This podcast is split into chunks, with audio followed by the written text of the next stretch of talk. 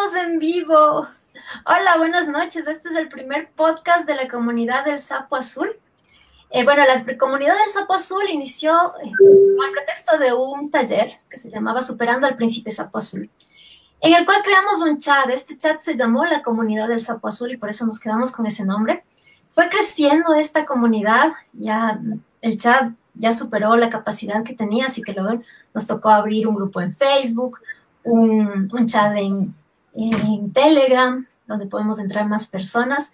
Y bueno, poco a poco hemos eh, desarrollado algunos proyectos. Uno de ellos que lo lanzamos en enero se llamó Mujer Magia, transformando el dolor en arte. Y se trataba de un grupo de mujeres que hablamos de nuestras historias y estas historias las convertimos en distintos productos artísticos.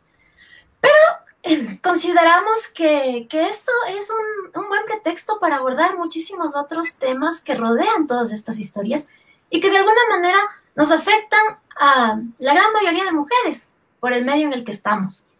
Entonces, eh, hemos querido abrir este espacio para compartir un poco alrededor de estas temáticas que han ido saliendo en nuestras historias.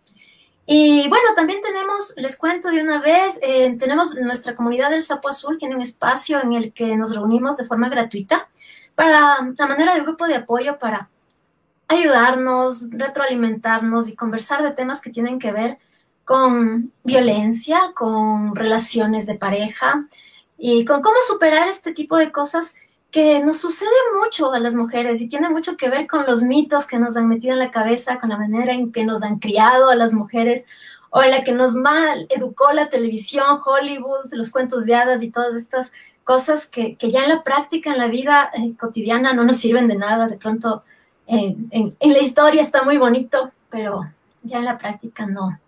Así que bueno, ese, ese fue el pretexto de Mujer Magia y ahora estamos transmitiendo. Eh, porque también los, espacios donde nos reunimos los jueves en la tarde, si ustedes quieren juntarse, únanse al, grupo de Facebook de la comunidad del Sapo Azul, el grupo privado, y ahí van a encontrar los links del Telegram, de, van a poder encontrar los links para las reuniones y todo eso. Pero todo eso no lo podemos grabar y muchas personas no pueden conectarse en tiempo real, así que hay información que se pierde.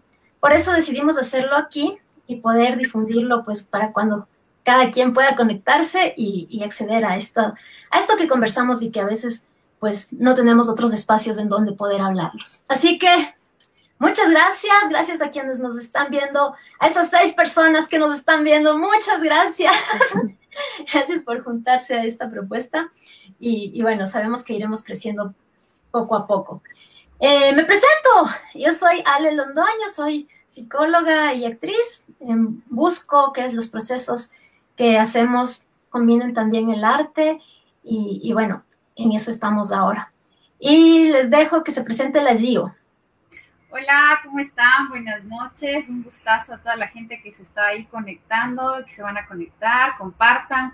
Eh, compartan, chicas, sobre todo, este es un espacio para conversar entre nosotras. Yo aquí estoy saludándoles desde Cotocollao mientras doblo un cerro de ropa que tengo aquí que doblar y me encanta tener este espacio así de confianza íntimo para conversar de estos temas que nos interesan full, eh, que son re importantes, que tal vez necesitamos como conocer un poquito más de información para apoyarnos. Así que eh, me encanta ser parte de la comunidad del Sapo. Eh, gracias, Dale, por la invitación y gracias a todo ese grupo de chicas fabuloso que está atrás ahí dándonos barras para este primer encuentro. Pues yo, yo soy, bueno, eh, madre, madre de una nena hermosa que se llama La Violeta. soy titiritera, también trabajo en el área de las artes escénicas. soy comunicadora y soy gestora cultural y me encantan los temas eh, de apoyo a, las mujeres, feminista total. Por ahí está la Vega, parece que se va a llegar a conectar. Y, me encanta poder tener este espacio para compartir eh, información importante, para apoyarnos eh, y para luchar por los derechos de las mujeres. Así que estoy súper contenta de estar por acá y ya pues empezamos en un ratito. Genial. No sé si la Vero nos escucha. Estaba como unos Sí, genial, Vero, te escuchamos. no te vemos, pero te escuchamos. Por favor, coméntales quién eres a las personas. Buenas noches con todos, con todas, con todes. Eh, perdón que no puedo, no me pueden ver, pero tengo problemas con mi celular. no me permite, no sé qué bloqueado, pero bueno.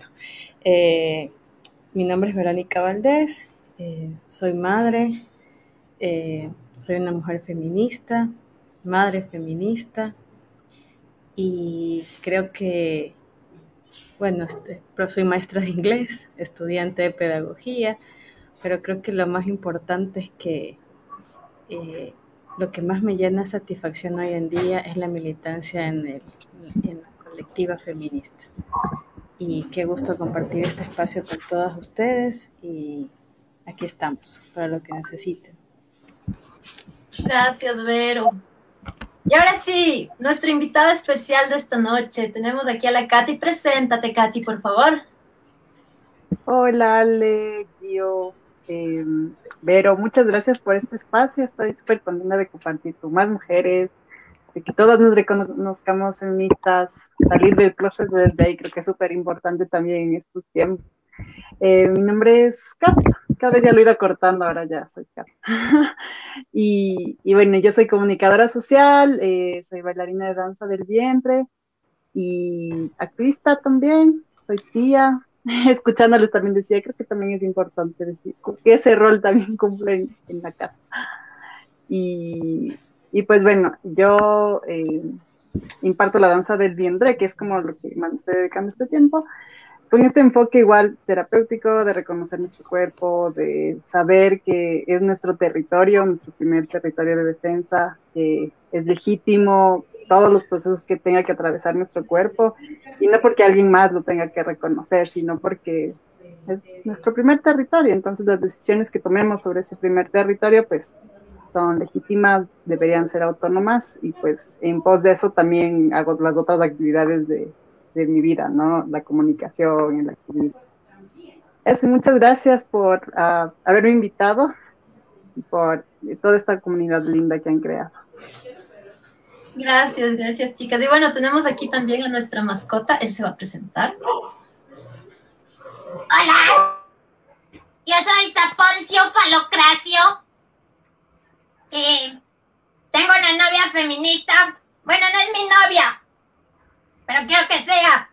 Así que estoy aquí para aprender y deconstruirme, como dicen ustedes. Tienes que rehabilitarte, Saponcio. con conciencia. y autocrítica. Vamos, a hacer eso con Saponcio, que se rehabilite y deje el machismo. Pero bueno, eh, como les había dicho, el pretexto de hacer este espacio es conversar un poquito alrededor de estas primeras historias que salieron en este proceso que fue Mujer Magia transformando el dolor en arte. Y queremos tomar como punto de partida una de las historias de nuestra amiga que bueno, ella es Daisy, es un nombre protegido. Ella estuvo en una relación de abuso, de maltrato psicológico, eh, bastante compleja. Y bueno, en una de las continuas idas y vueltas, em, ella quedó embarazada al día siguiente, no, perdón, tuvo relaciones al día siguiente, tomó la pastilla del día después, pero pese a, la pastilla, igual quedó embarazada. Eh, como muchas veces sucede en estos casos, no tuvo el apoyo de, del padre, y que simplemente le dijo, no, sabes que yo estoy con otra persona, esta persona es suicida, si es que se entera que, que esto pasó, se va a matar, entonces más o menos hazte cargo solita, ¿no? Y bueno, a ella le costó muchísimo, ella siempre pensó que su ideología no le permitía pensar siquiera en, en un aborto, pero en ese momento eh, ella sentía que, era pues la vida, la vida de ambos o, el aborto, ¿no? Ella incluso consideró el suicidio, fue un, el momento más duro de su vida, hasta que pudo contactar con las comadres, que creo que es el colectivo que más se mueve en este, haciendo este trabajo y accedió a un aborto seguro. Entonces ella está eh, muy agradecida por el tema de que ella pudo tener este servicio, que no todas lo, lo han podido tener. su vida cambió, su forma de pensar cambió, pero definitivamente ella está consciente de que fue la mejor opción en ese momento, en las circunstancias de su, de su vida no, no permitían que, esto, que el embarazo se diera y em, habría sido muy difícil. Entonces, el tema le está aquí sobre la mesa, queremos conversar sobre aborto, sobre por qué debería ser ley o, o no.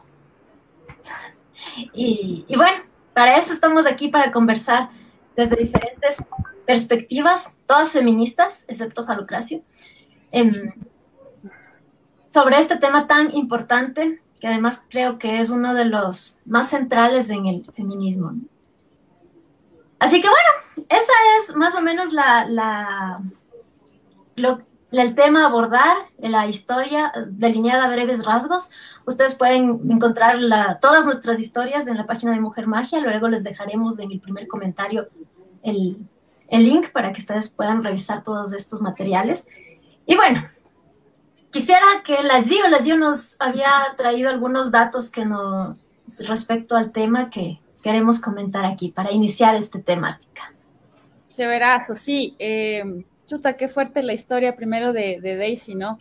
Em, digo qué suerte al final esta historia con un buen final, ya que ella tuvo este acompañamiento seguro para poder practicarse ese aborto, porque la mayoría de, casos en el mundo lamentablemente son de abortos clandestinos, abortos que arriesgan totalmente la vida de, las mujeres y que tienen a veces secuelas terribles para toda la vida. Entonces, ese es un, un, tema así que ahorita eh, me quedé justo pensando cuando nos hablabas de Daisy.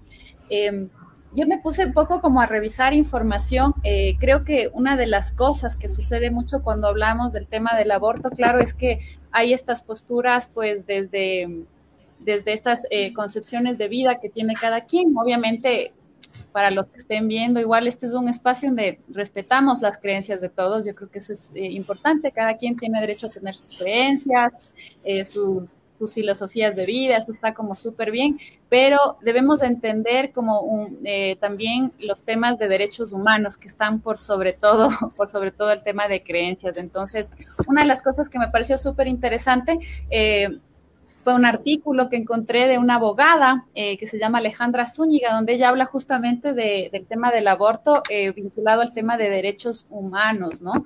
Entonces, cómo desde las leyes tú puedes em, entender eh, por qué debe o no debe ser ilegal el tema del aborto, ¿no? Entonces creo que está bueno como, como informarnos, es algo que a mí también me ayudó a tener como más claridad en, la, en la, postura que yo ya tengo de por sí eh, a favor, obviamente, de, defender el cuerpo de las mujeres, pero está bueno informarnos porque a veces este, este tipo de estudios desde los médicos mismos, desde el derecho, nos permiten entender, em, eh, nos, nos permite entender justamente que estamos hablando de otra cosa, estamos hablando justamente de velar eh, por, el ejercicio del derecho, estamos esperando eh, hablar de un tema de salud pública también, el tema del aborto es un tema de salud pública que a veces no lo vemos por ahí. Y a veces las discusiones se reducen solamente a, si creemos o no creemos en algo, entonces eh, creo que está bueno como, como informarnos, de eso también a las mujeres nos puede dar como mayores recursos para tomar una decisión más empoderadas y no dejarnos tal vez de alguna manera afectar de toda la violencia institucional, médica, de la familia que a veces se tiene cuando uno está en una situación eh, como esta y necesita decidir sobre su cuerpo, ¿no? Entonces, como súper importante, entre las cosas un poco que revisé. Entonces, claro, eh, una de las cosas que plantea esta abogada, por ejemplo, es que claramente que la pregunta no es si estamos de acuerdo o no con el aborto, porque ese es un tema personal. Eh, porque al final de cuentas, eh, sea legal o no sea legal, este es un hecho que está sucediendo en el mundo eh, y en un porcentaje súper alto, ¿ya? Y más, más, más adelante les voy a leer algunas cifras igual que, encontré, porque ahí es cuando dimensionamos el, el asunto en su gran magnitud, ¿no? Entonces, eh, realmente el asunto es eh, que a veces la alternativa queda entre escoger entre la vida y la muerte realmente de las mujeres. Entonces, ahorita las leyes que existen en muchos países del mundo que penalizan el, el aborto significa escoger realmente la muerte de las mujeres, atentar contra su salud, atentar contra su vida. Y por otro lado, pues eh, también hay una cosa que plantean desde el derecho y desde la medicina, y es que así como se habla de que el aborto es como súper peligroso y lo estigmatizan cuando realmente hay prácticas muy seguras de aborto, eh, no se habla de todos los peligros que también tienen eh, los nacimientos. O sea, dar a luz es, es un acto clínicamente muy peligroso en la vida de una mujer, realmente, aunque se lo haga con todos los cuidados, igual, ahí hay como estas dos dos realidades que están a la par. O sea, así como hablan a veces del aborto, que es así súper peligroso, los, los, nacimientos también lo son. Dar a luz es un, es un acto complicado en la vida de una mujer. Entonces, muchos muchos datos hablan también de, de las mujeres que mueren en el parto, por ejemplo, y a veces explican además desde los datos estadísticos que dar a luz puede ser mucho más peligroso que un aborto seguro. Eso sí, solamente los abortos clandestinos son los que terminan siendo más peligrosos que dar a luz, imagínense. Entonces eso es como un dato interesante, una información que a veces no nos habla. Entonces siempre, además, se habla desde, desde esta idea así toda mítica, toda linda, toda romantizada de, oh, dar a luz, eso es mágico, el milagro de la vida. Y no se entiende también todo lo que se está enfrentando en ese proceso. Entonces también tener como información más más certera, más real también de lo que está sucediendo en, los, en los abortos y en los nacimientos, nos permite también evaluar este tema como un tema de derechos y como un tema de salud pública que hay que analizarlo, ¿no? Al que deberían tener acceso eh, tanto las, las mujeres a las dos opciones, porque esas dos cosas son parte de su vida de alguna manera. Entonces, hay una cosa que deben saber acá las compas, es toda la CAD, me imagino. Me leí un, un, ejemplo que da una filósofa eh, fabulosa que se llama JJ Thompson, donde ella explica para entender un poco esta situación de, desde, o sea, desde el tema eh, un poco, digamos, de las creencias, pues el tema que, que, pone en, tela de discusión esto, esto de, de, penalizar el aborto es justamente la vida del feto. Y ese es como un tema así como grueso a discusión, ¿no? Porque hablan justamente desde qué momento pues se puede considerar a un, a un embrión fecundado pues ya un, una persona, ¿no? Una persona que siente, que puede sentir dolor, que está afectado, todo este tema. Entonces, hace, esta, esta filósofa hace como una, un, una, un abordo bien interesante con un ejemplo, donde dicen que nos imaginemos, y yo les comparto esta idea para que nos imaginemos, porque a mí me dejó esto como así súper clara la, la, propuesta. Dijo, imaginemos que un día nos levantamos en la cama de un hospital y de repente estamos conectadas al cuerpo de otra persona. Y entonces los médicos en ese momento nos explican que esta persona que está ahí al lado, pues es un violinista súper famoso, eh, que sus riñones están mal y que necesitaba conectarse a una persona con un tipo de sangre compatible y yo era la única persona con el tipo de sangre compatible para esta persona. Y entonces que voy a tener que estar conectada a esta persona em, eh, un año completo para ver si esta persona hace algo. Y básicamente me toca hacer eso. Entonces, eh, más o menos esa, esa situación, imagínense si no estamos en esa situación. Eh, seguramente, si eso nos pasara, uno estaría en la opción de pensar, bueno, sí, capaz sí le ayudo a esta persona, está bien, me quedo conectada, pero tal vez también tendríamos la opción de decir, no, sabes que, o sea, no, a mí no me consultaron, esto no estaba en mis planes, yo no había planificado así mi vida, yo no puedo estar conectada un año a esta persona. O sea, es algo que no, yo no, yo no lo trabajé. Entonces, es, es, una situación como compleja, ¿no? Y obviamente sabemos que si nos desconectamos de esa persona podría arriesgar su vida, pero ahí estamos hablando de otra persona completa.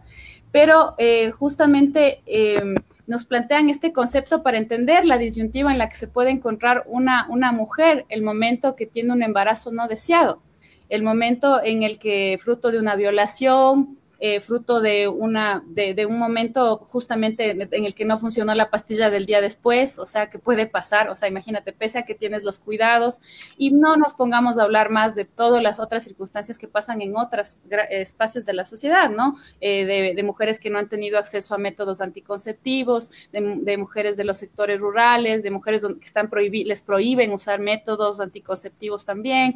Entonces, de repente te encuentras en esta situación que tú no la planificaste, que tú no la deseaste, que puede poner en riesgo también pues un montón de, cosas para tu vida y que no te permiten elegir, que no tienes la opción de decidir.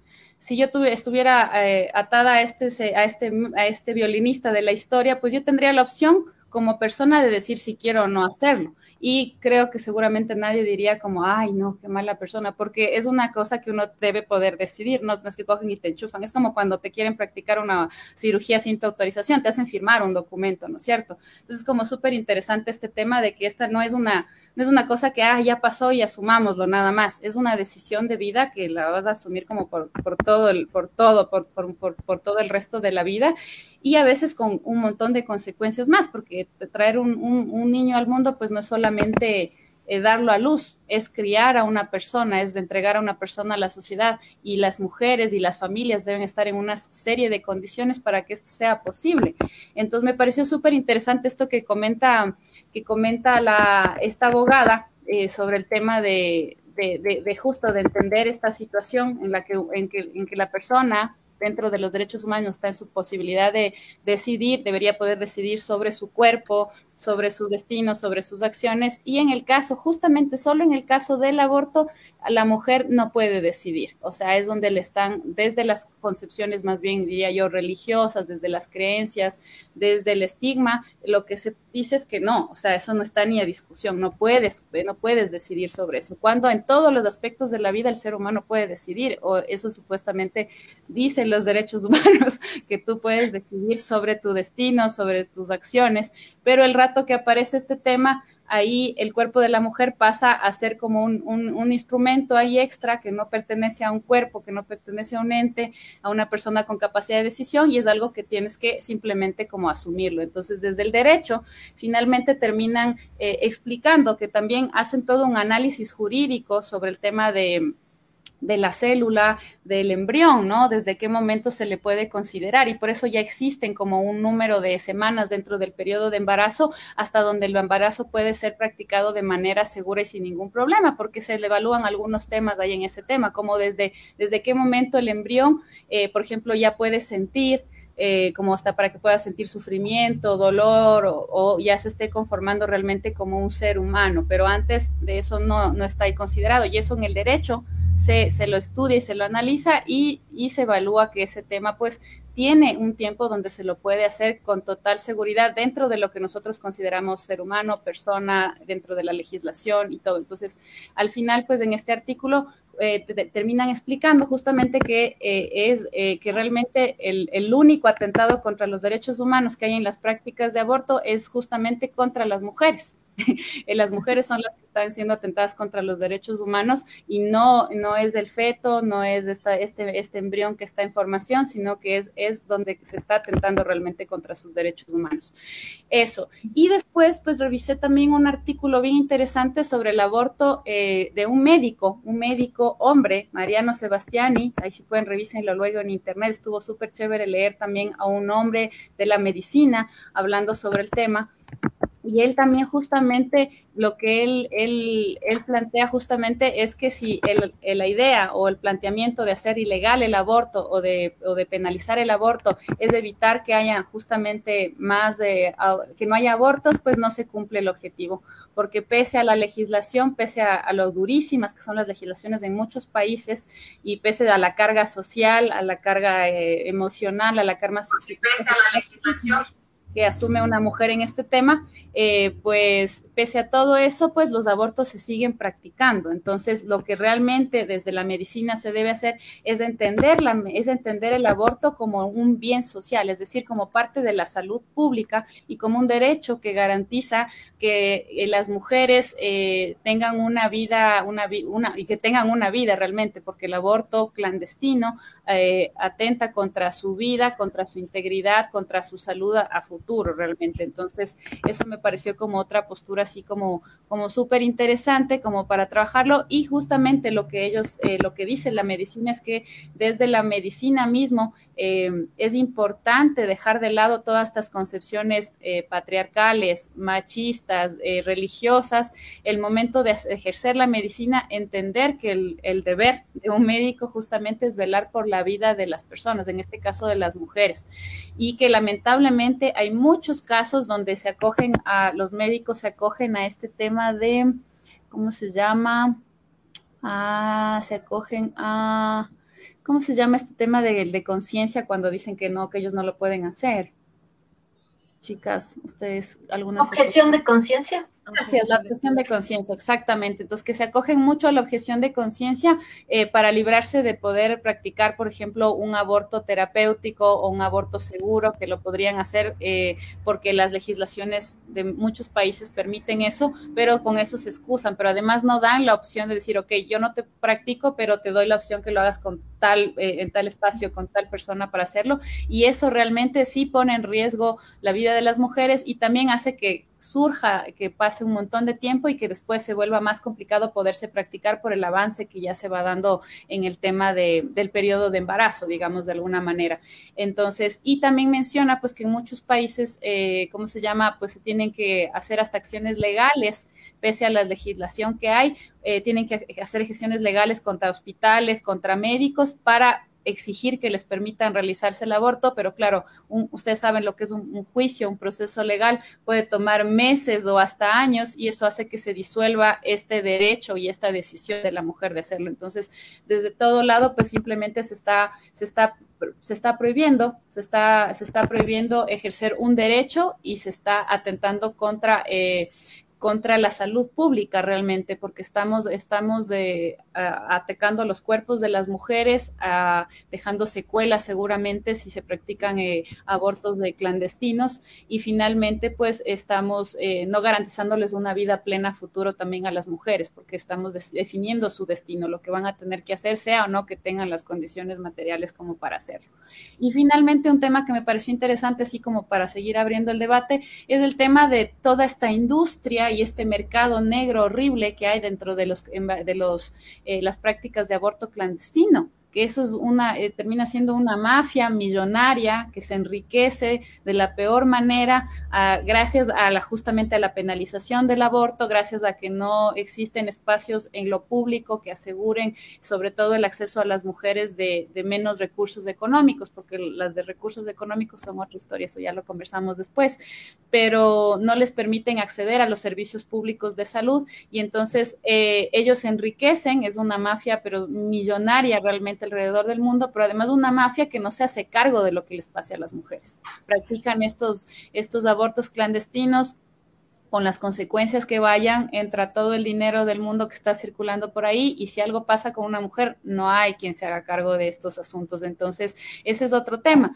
Eh, ¿Por qué hay que despenalizar? Porque estamos enriqueciendo a mafias que están matando a las mujeres y no están asumiendo las consecuencias y nadie está más bien penalizando ese tipo de prácticas eh, y no están dando la opción a las mujeres de tener otra opción para decidir, ¿no? Entonces, en su desesperación tienen que optar por eso, arriesgando su vida. Entonces, eso hay un poco de las primeras eh, ideas, así que les voto de lo que, de lo que investigué. A mí me pareció como súper interesante como los médicos, como desde la, desde la ley mismo, desde el derecho, puedes ir entendiendo estas cosas. Entonces, es es más allá de nuestras creencias, que son súper respetables, pero es entender también eh, lo que está sucediendo realmente en el mundo. Las cifras son alarmantes de todo lo que está sucediendo en el mundo, las cosas se siguen practicando y hay una gran diferencia también social y de clase, obviamente, entre las mujeres que tienen eh, recursos económicos pertenecientes a clase media, alta, en el tema de los abortos pero ¿qué está pasando con el sector, los sectores más empobrecidos, con los sectores más rurales de nuestro país y de nuestros países en el mundo? Ahí es justamente donde está la cosa más dura y es ahí, pues, con más razón, donde se necesita eh, una legislación que más bien las, la sostenga y un servicio de salud pública que cuide su vida. Entonces, eso, eso un poco les cuento como para empezar. Así lo que investigué. Muchas gracias, Dios. Súper chévere todos los datos que nos traes de esta mirada desde el derecho. Y sí, pues desde el derecho está tipificado como una forma de tortura la, la maternidad forzada, pero no lo estamos tomando en cuenta aquí. Bueno, y tenemos a la Katy que nos va a ampliar más todavía la mirada, así que quisiéramos que, Katy, todo tuyo este espacio ahora. Bueno, qué, qué interesante escucharte, Gio, y como que has lanzado un montón de temas, empezando desde la ley. Y quiero como eso, retomar desde donde dejaste como este, este diálogo, esta exposición, igual como ir aterrizando en lo que empezó la Ale, ¿no? Y con respecto a todos los datos que nos lanzaste, em, yo también estaba investigando como varios informes que se han hecho, porque hay muchas instituciones también que trabajan em, en pos de despenalizar, de desclandestinizar, y una de ellas es eh, Human Rights Watch, espero haberlo dicho bien. Bueno, ellos tienen varias eh, investigaciones, varios informes y de a lo largo de 10 años que ya casi lleva tratando este tema, em, yo escuchaba que tienen como cuatro eh, conclusiones, ¿no? Después de, todo este amplio análisis a nivel, además de varios países. Y es que primero, el, el hecho de que esté penalizada esta práctica, que primero es la única práctica obstétrica penalizada, o sea, no hay ninguna otra práctica, no sé, el embarazo, otras prácticas que estén penalizadas, ¿no? Y esto visibiliza este control de nuestros cuerpos, ¿no? Eh, por este hecho de poder eh, obtener biológicamente la capacidad de gestar, abortar. Eh, en torno a eso, o sea, el problema de que esté eh, penalizado hace que, primero, muchas mujeres, niñas, personas con capacidad de abortar expongan sus vidas. Y algunos datos que ellos lanzaban, em, decía que, por ejemplo, en el 2018 hubo 221 muertes maternas. Y de la mitad de estas muertes, eran de adolescentes y tres de, cuatro de estos casos de niñas menores de 14 años. Entonces creo que esto nos abre, nos amplía un montón el panorama, ¿no? Porque cuando uno piensa en las mujeres que abortan, siempre se nos viene el estereotipo quizás más eh, obvio, o que lo primero que pensamos es como una mujer blanca, clase media, eh, con una condición de vida estable, que fue irresponsable. Cuando el contexto de las mujeres es diverso, eh, está atravesado por un montón de condiciones de clase, raza, em, un montón de cosas, ¿no? Inclusive las situaciones también por las que pueden llegar a, tomar esta decisión son diversas y cuando ampliamos, o sea, cerramos nuestras posibilidades y lo reducimos a este estereotipo, a este a esta situación, pues ignoramos un montón de violencias que nos atraviesan a todas, ¿no? Igual las razones por las que puedan llevarlos a las mujeres, a las niñas, a las personas con capacidad de abortar a tomar esta decisión. Eh, igual mencionaban que mm, los marcos jurídicos además afectan a la población más vulnerable, ¿no? Que son niñas, adolescentes, mujeres empobrecidas. Em, de hecho, en el Ecuador las mujeres procesadas por aborto en su mayoría son afrodescendientes. Entonces también cómo cala, eh, se sigue perpetuando, ¿no? La pobreza, la desigualdad, el hecho de que no todas puedan tener acceso a la información. O sea, son síntomas de un sistema que, además de violentarnos por ser mujeres, coartarnos esta, esta posibilidad de decidir, sigue perpetuando la pobreza, el clasismo y el montón de males que tiene el sistema patriarcal, ¿no? Eh, también el hecho de que esté penalizado hace que las mujeres eh, tengan miedo de recurrir a los a los centros de salud, a los hospitales cuando necesitan atención post-aborto, por ejemplo, cuando es eh, legal, es legítimo que una mujer reciba atención cuando está en un proceso de aborto en curso.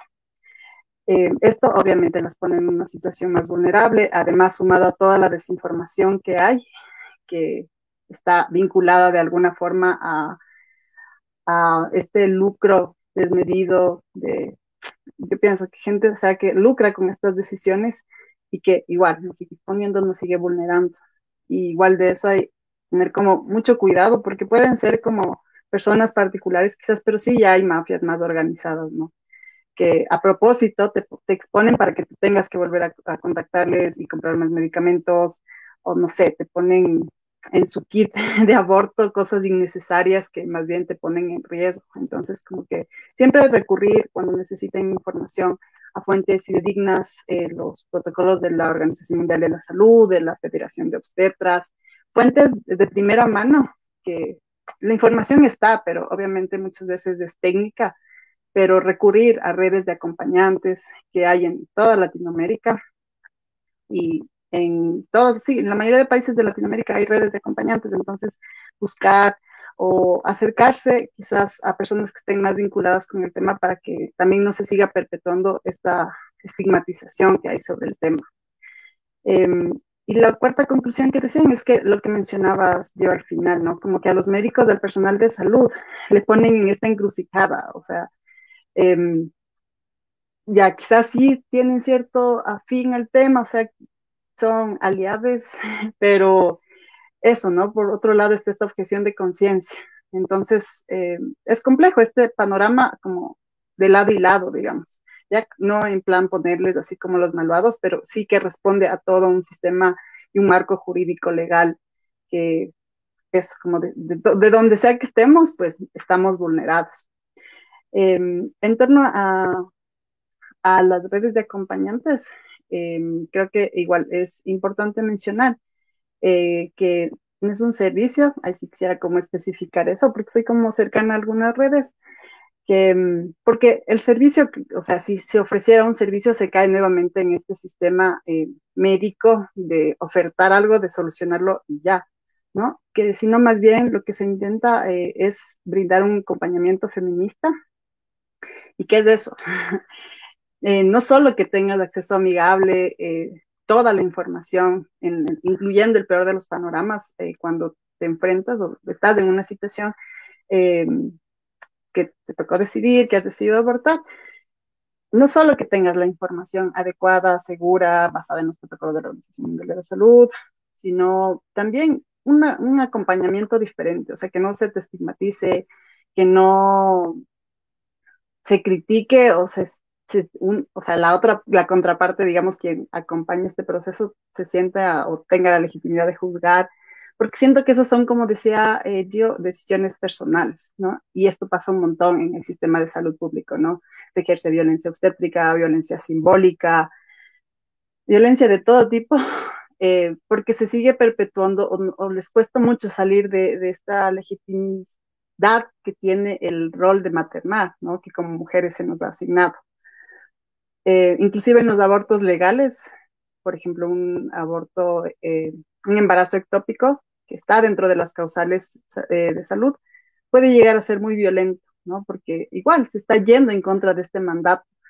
Entonces, em, las redes de acompañante lo que hacen es brindar información, eh, eso, procurar un acompañamiento desde una perspectiva, un enfoque que no se estigmatice a quien ha tomado esta decisión, que entienda que es una decisión legítima que le corresponde únicamente a ella o a la persona que vaya a abortar y que se viva desde otro lugar, o sea, no desde la culpa, no desde lo negativo, porque creo que también em, eh, el feminismo nos ha ayudado a entender este proceso como algo legítimo, entonces igual que es legítimo cambiar el discurso, ¿no? Hablar el aborto, del aborto como una decisión legítima desde un discurso positivo, porque para muchas mujeres es la posibilidad de mantener su autonomía, de continuar con sus proyectos de vida, o sea, de muchas cosas, inclusive para muchas así suene como quizás irruptivo decirlo, es un alivio, porque quizás no estaba dentro de sus planes, ¿no?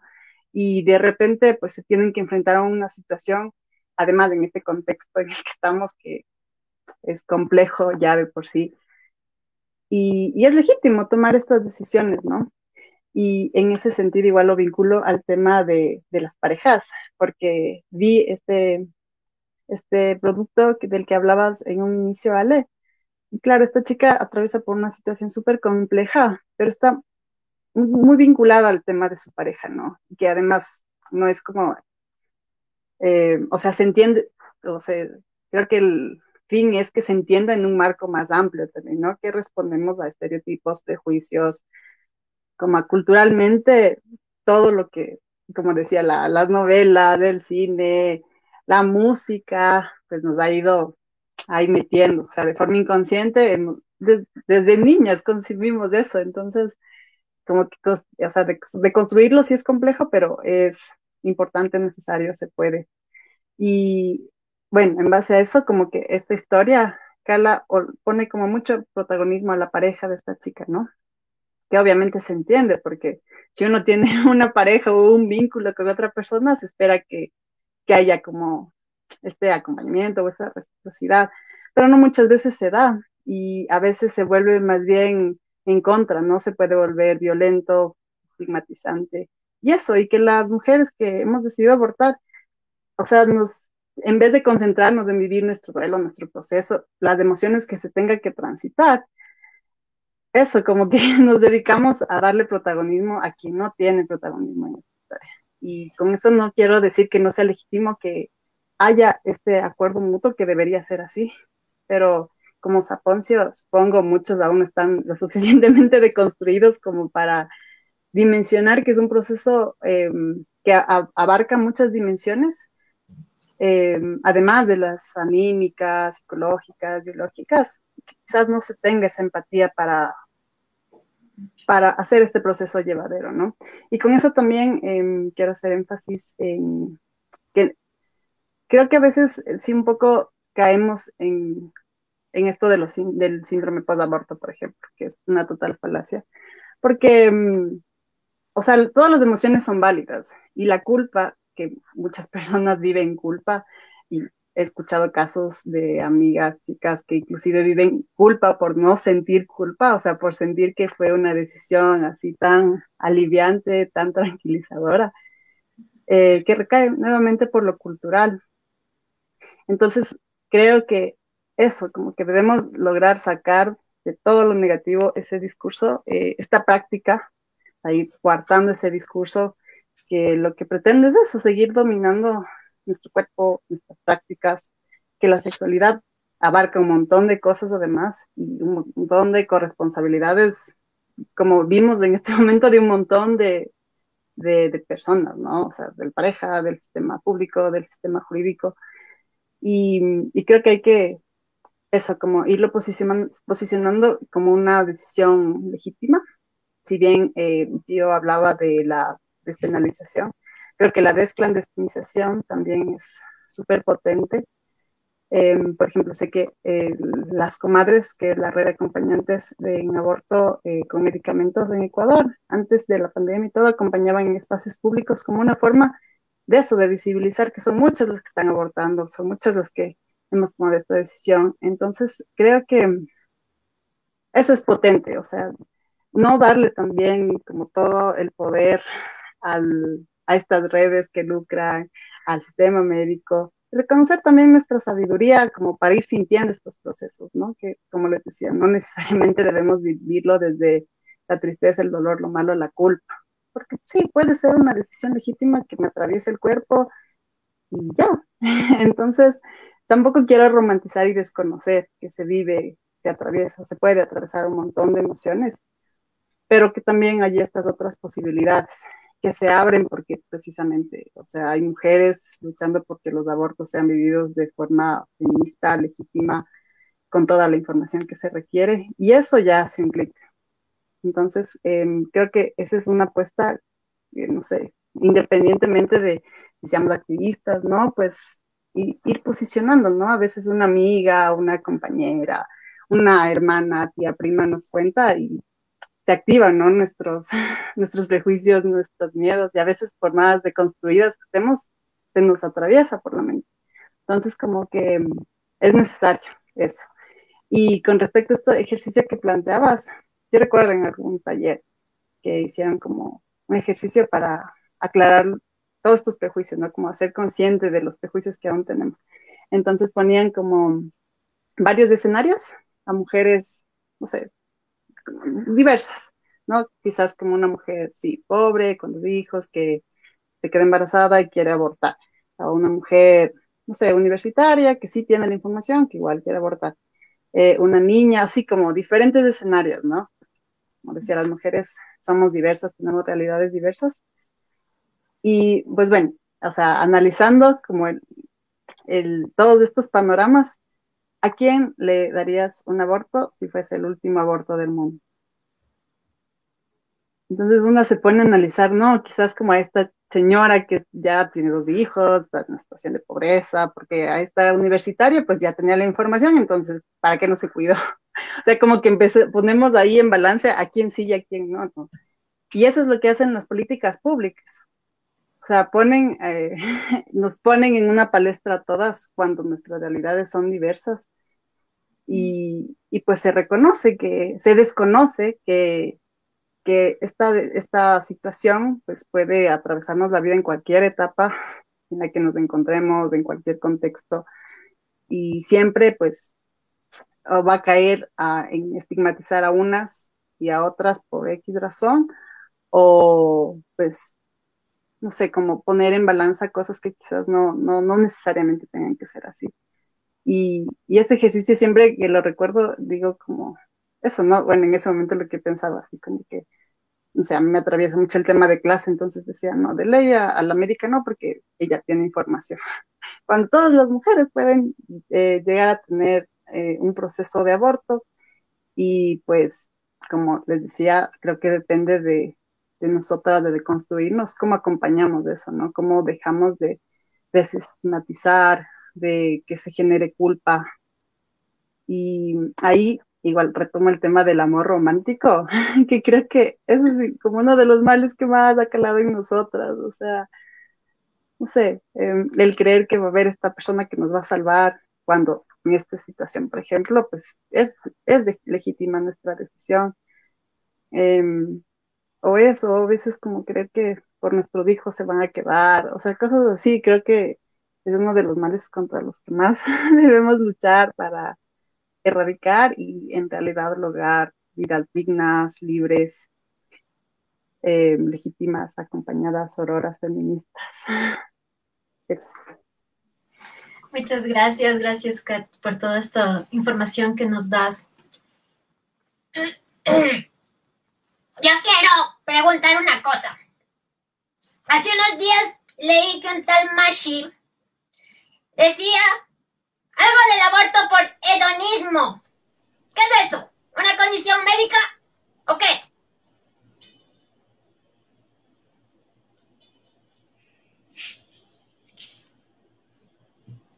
Ese chicas que, le pueden comentar qué, qué es lo que piensan sobre estos temas cuando un personaje tan público y quien sigue tanta gente da este tipo de comentarios.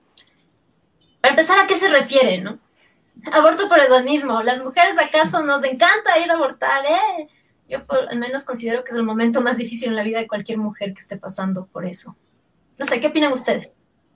Quizás no necesariamente, o sea, que no sé cómo, o sea, la, la peor opción, la última opción, porque como decíamos, puede ser legítima esa decisión, ¿no? Hay mujeres que quizás sí tendrían las condiciones, pero simplemente no quieren en ese momento decidir. Pero, o sea, que un personaje público, hombre, diga esto, creo que es como la máxima expresión del patriarcado, ¿no? Además de seguir legitimando eh, esta idea de creer que pueden tener el control sobre nuestros cuerpos. Y está comprobado eh, que en países como Paraguay, por ejemplo, cuando se, se aprobó esta ley, em, en un inicio, sí, o sea, las estadísticas subieron, pero porque se hicieron visibles, se hizo visible la clandestinidad pero no porque todas nos hayamos embarazado para correr a abortar. Ah, Creo que hay que o sea, ser súper críticas con estas ideas que siguen legitimando pues que las mujeres solo tenemos el único rol de reproducirnos. Claro, y también, o sea, yo ahí lo que siento en esa expresión absurda, o sea, irresponsable, además de una persona pública, imagínate que que tiene también como peso en la opinión pública, es este tema de estigmatizar nuevamente el placer de la mujer también como algo malo. O sea, ese, ese tema fue a mí lo que más me molestó realmente de ese comentario porque es ese tema de negar que las mujeres eh, podemos eh, sentir placer, o sea, que cuando la mujer siente placer o, o, tiene relaciones placenteras, eso está mal también, ¿no? Es como pecado, o sea, solo el hombre puede disfrutar, pero la mujer no. Entonces, la mujer por hedonista, o sea, cuando dice por hedonista, desenfrenada, obviamente dice porque hay, porque, porque están disfrutando su vida, disfrutando su sexualidad a la que no deberían tener derecho, entonces por eso abortan, gachas. Entonces eso también son como dos cosas súper fuertes que se están hablando ahí, ¿no? El tema de nuestra no capacidad de poder decidir abortar o no, pero también el tema de decidir si podemos tener placer o no. Entonces, es bien complejo esas, esas, esas expresiones de este bestia. y ahí además su discurso está atravesado un montón por el tema religioso también. Totalmente. Sabemos que a qué religión, qué religión practica eh, este personaje. Y ahí eh, me gustaría, justo hablaba con una amiga el otro día, cómo ha sido, cómo ha calado de forma tan negativa el hecho de que Dios sea hombre. o sea, de este imaginario que Dios sea una figura masculina, hegemónica, blanca, eh, rubia, con ojos claros, que es como visualizamos a Jesucristo y por ende como lo que representa esta deidad superior, omnipotente, eh, que no tenemos un referente de, de, una diosa, ¿no? Que en otras culturas obviamente sí hay, y quizás antes del cristianismo también hubo, que eso nos permite vivir la sexualidad desde otro lugar. Además, no solo que recaiga en lo o en, una relación sexual, o sea, per se, sino que el, placer se puede vivir desde otros lugares. Y, y, por ende, o sea, además de este discurso de que el, no sé, Eva nació de la costilla de Adán, que ya de por sí nos pone en un lugar de inferioridad y por ende a nuestro cuerpo, nuestras prácticas, etc., etc., etc., eh, que eso, o sea, que igual hay que tratar de ir desterrando esos discursos, ser más críticas. Y ojo que, como decíamos al inicio, no estamos en contra de ninguna fe, ¿no? Allá cada uno lo que haga, a quien le deposite su fe, ya es igual como una cuestión personal.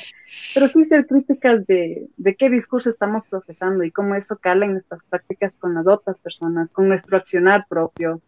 Y, y no por eso digo como, o sea, debemos como relegar la responsabilidad de nuestros defectos, de nuestra fe, pero sí ser críticas, o sea, en qué medida decir eso sigue perpetuando un discurso que nos tiene, o sea, un, en una posición de, desigualdad, de inequidad.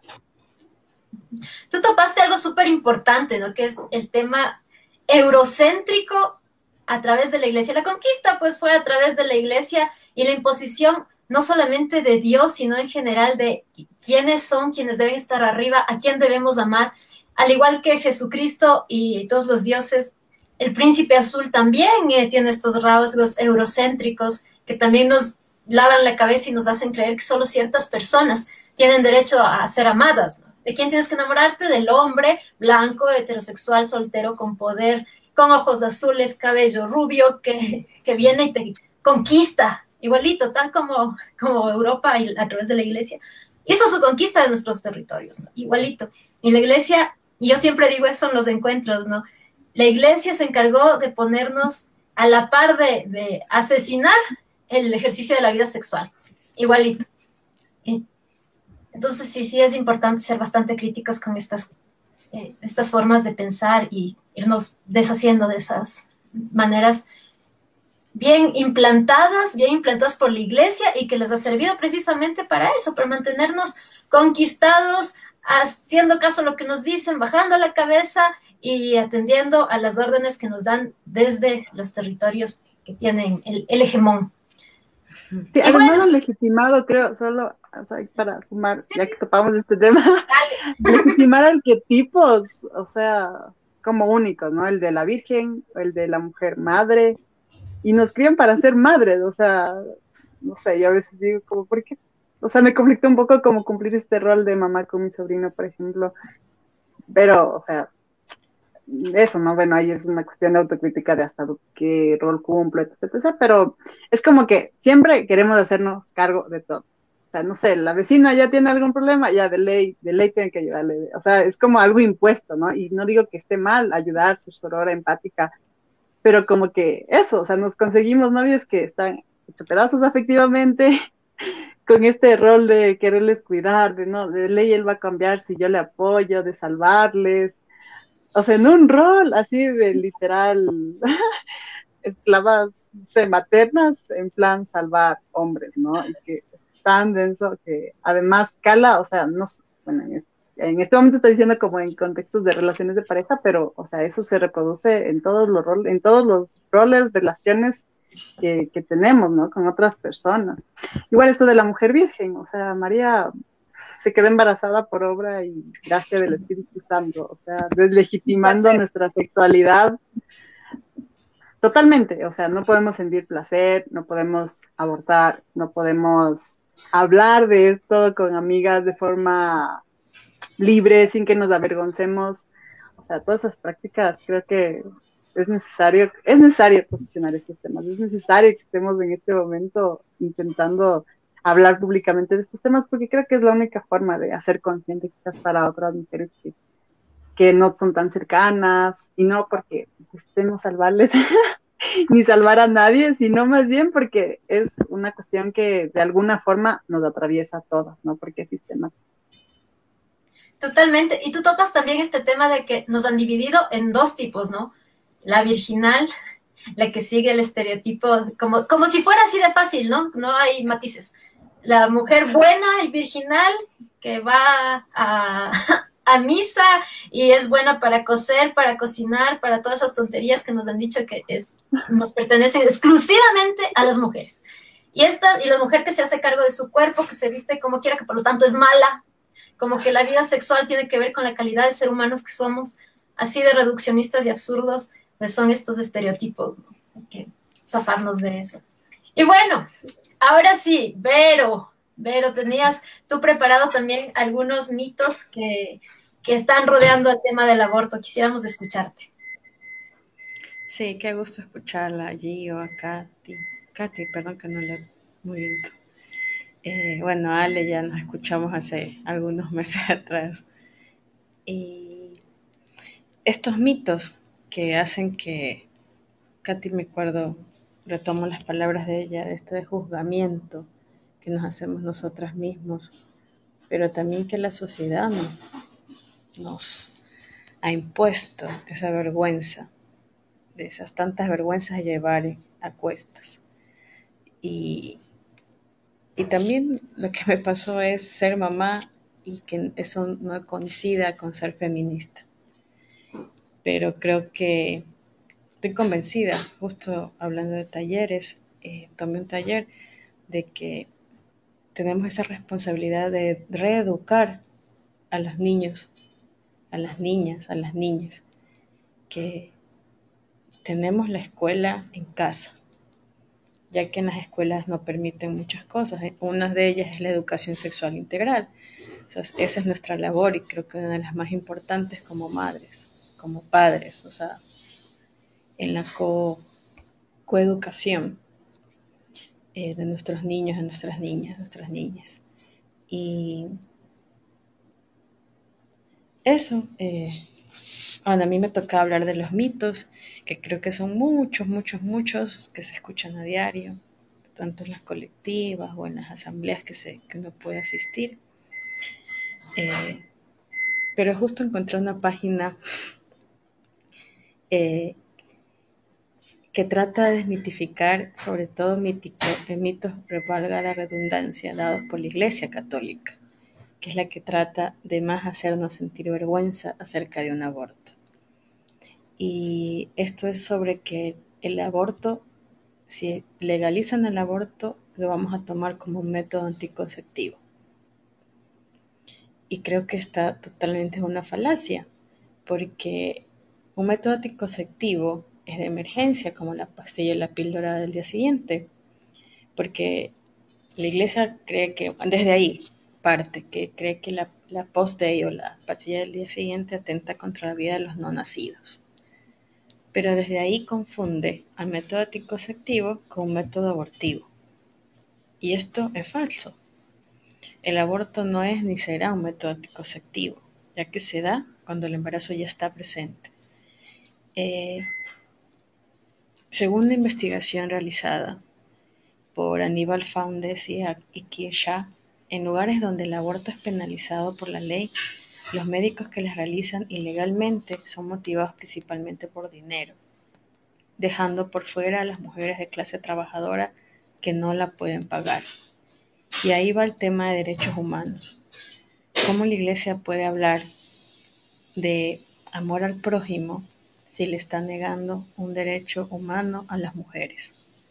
Por el simple hecho de ser mujeres, porque somos ciudadanas de segunda y nos hacen creer que necesitamos la aprobación de alguien más para poder decidir sobre nuestro propio cuerpo. Eh, otro mito que me pareció muy importante es si el, si el feto siente dolor el momento del aborto. Y eh, este argumento es falso, porque según investigaciones de la Universidad de Londres, antes de la semana 35 de gestación, el cerebro del feto no distingue la sensación de dolor al tacto. Y de acuerdo al Real Colegio de Estetras y Ginecólogos del Reino Unido, el feto se encuentra sedado en el útero de forma natural.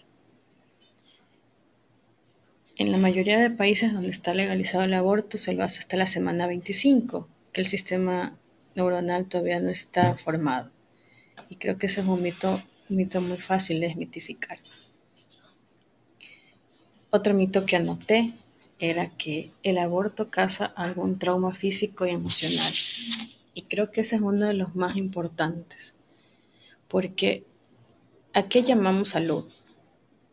Salud es vernos bien. Pero qué importante es la salud mental, la que no se ve, la que podemos disfrazar tras una sonrisa. Y ahí es donde más duele el juzgamiento eh, en sociedad, el señalamiento que nos dan. Es ahí donde parte el por qué buscamos abortos clandestinos. Para que nadie sepa, para que nadie nos juzgue. A veces vamos solas, totalmente solas, a ponernos en manos un carnicero, las que tengan dinero y las que no, en su casa tomándose algún té o accediendo a una pastilla que se las pueden vender a tres veces el valor que deberían venderla. Y que quizás tampoco funcione, que igual terminen en un hospital necesitando un, un aborto de emergencia, que sí lo puede acceder aquí en el país, pero claro, si el doctor accede a hacerlo. Otra vez más, nuestro cuerpo está en dominio de un agente externo. Eh, estaba revisando la página del CEPAM Guayaquil, que me parece muy importante todas las campañas que ellos hacen, sobre todo esta del aborto terapéutico. Y decían que eh, eh, el mayor riesgo que tenemos las mujeres es cuando tenemos un embarazo víctimas de una violación tanto física como psicológica. El producto, en este caso un embarazo producto de estas situaciones, sí nos afecta a nuestra salud. Lo que no haría y lo que, como decía Katy, nos aliviaría de este gran trauma, poder acceder a un aborto legal, seguro y gratuito. Poder aliviarnos de ese dolor que podemos llevarlo por años y que quizás lo llevamos solas. Eh, y sí, sí es un derecho humano, porque somos seres humanos. Quizás para la mayoría no valgamos igual que los hombres, pero eh, para eso está la lucha feminista, eh, que va alzando la mano de, 1970, si no me equivoco, por, porque nos escuchen y porque es necesario que decidamos sobre nuestros cuerpos. Eh, ¿El aborto reduce fertilidad? No, si se realiza un aborto seguro y seguro y efectivo. Si no lo hacen en un lugar que tenga los el profesional adecuado, obviamente. Y ahí es donde radica ese mito. El aborto causa cáncer. No hay evidencias de esto. Eh, y quería finalizar un poco con unas pequeñas oraciones que escribí. Dice, las mujeres que abortan, abortan, sea legal o no, como dijo Gio. Solo que algunas pueden pagarlo y otras no, como dijo Katy. Es legal, la legalización no es, eh, no es para que haya más abortos, es para que haya menos muertes. Eh, y se trata de una discusión jurídica, no moral. Aquí no tiene nada que ver lo que uno u otro opine desde su perspectiva moral. Es una cuestión de, legal, de ser legal o no. Eh, si crees que abortar está mal, está bien, es tu opinión, es válida, pero no es la mía y tienes que respetarla nadie te obliga a abortar, simplemente no lo hagas. Y por último, eh, si estás en contra del aborto, pues no obligues a nadie a hacer las cosas de la manera que tú lo harías. Gracias, Vero. Súper importante desmitificar todas estas cosas que se dicen y que vienen mucho de la ignorancia, del prejuicio del video que nos ponían en el colegio del feto ingeniero y de ay, ay, mi patita y no sé qué, cosas así, que no tienen ningún fundamento. Y bueno, eh, les quería leer algunos de los mensajes que nos han dejado en el chat. Daniela Costa nos dice, hola chicas, es eh, grato ver todo lo que hacen. para conectarnos en redes seguras como mujeres. Muchas gracias, Dani. Marta Játiva Fernández dice, qué chévere, chicas, fabulosa iniciativa. Michael Ponce dice, saludos, excelente iniciativa, fuerza. Marta también dice, aquí estamos, de excelente camino, chicas. Santiago Hidalgo, felicidades, qué hermoso proyecto. Liz, eh, unos corazones, igual Raquel Pérez, qué hermoso. Daniela, aborto o existe, aborto existe, nos guste o no. El tema es clandestino o seguro, sano o insalubre. Las estadísticas demuestran que el índice de mujeres muertas por abortos en países donde es legal es pequeño. tiene toda la razón. Así es. De ahí hablan algo del debate de Laje versus Álvarez. Bueno, lo hablaremos en otro lado.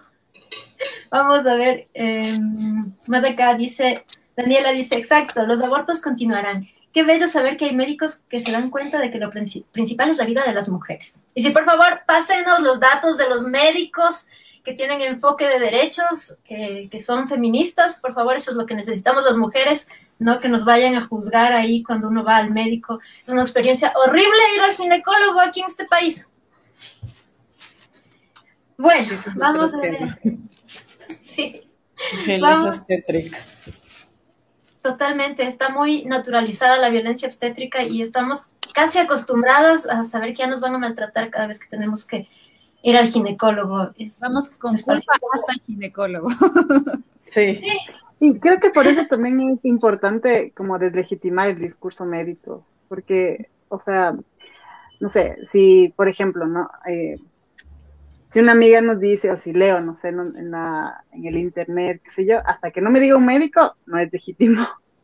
Entonces creo que es como apropiarnos también de ese discurso, de los saberes que tenemos como mujeres también, de estas otras redes, y más que querer médicos aliados, que sí, es hermoso que existan, que hay muy pocos, además por todo el contexto que analizamos, pues no se posicionan abiertamente.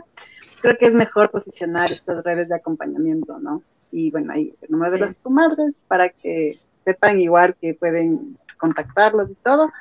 Eh, tienen sus redes igual, pero su número es del 099-888-3339.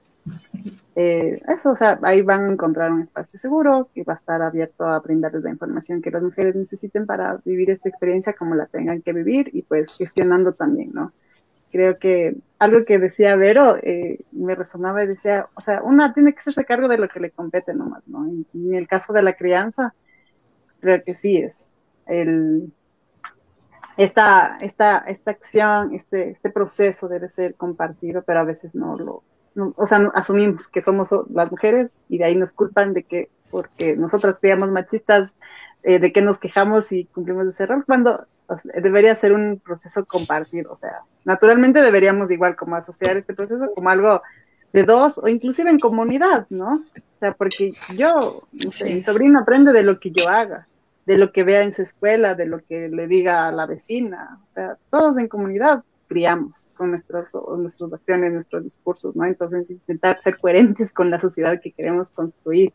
Y desde ahí también eh, deslegitimar este feminismo desde lo académico, que no digo que esté mal, porque obviamente ha sentado como precedentes para poder entender, dimensionar lo que está esta, este, esta ética, este proceso histórico, esto, todo lo que implica el feminismo, pero también entender que, o sea, cada uno está en su proceso y que hay feminismos diversos, ¿no?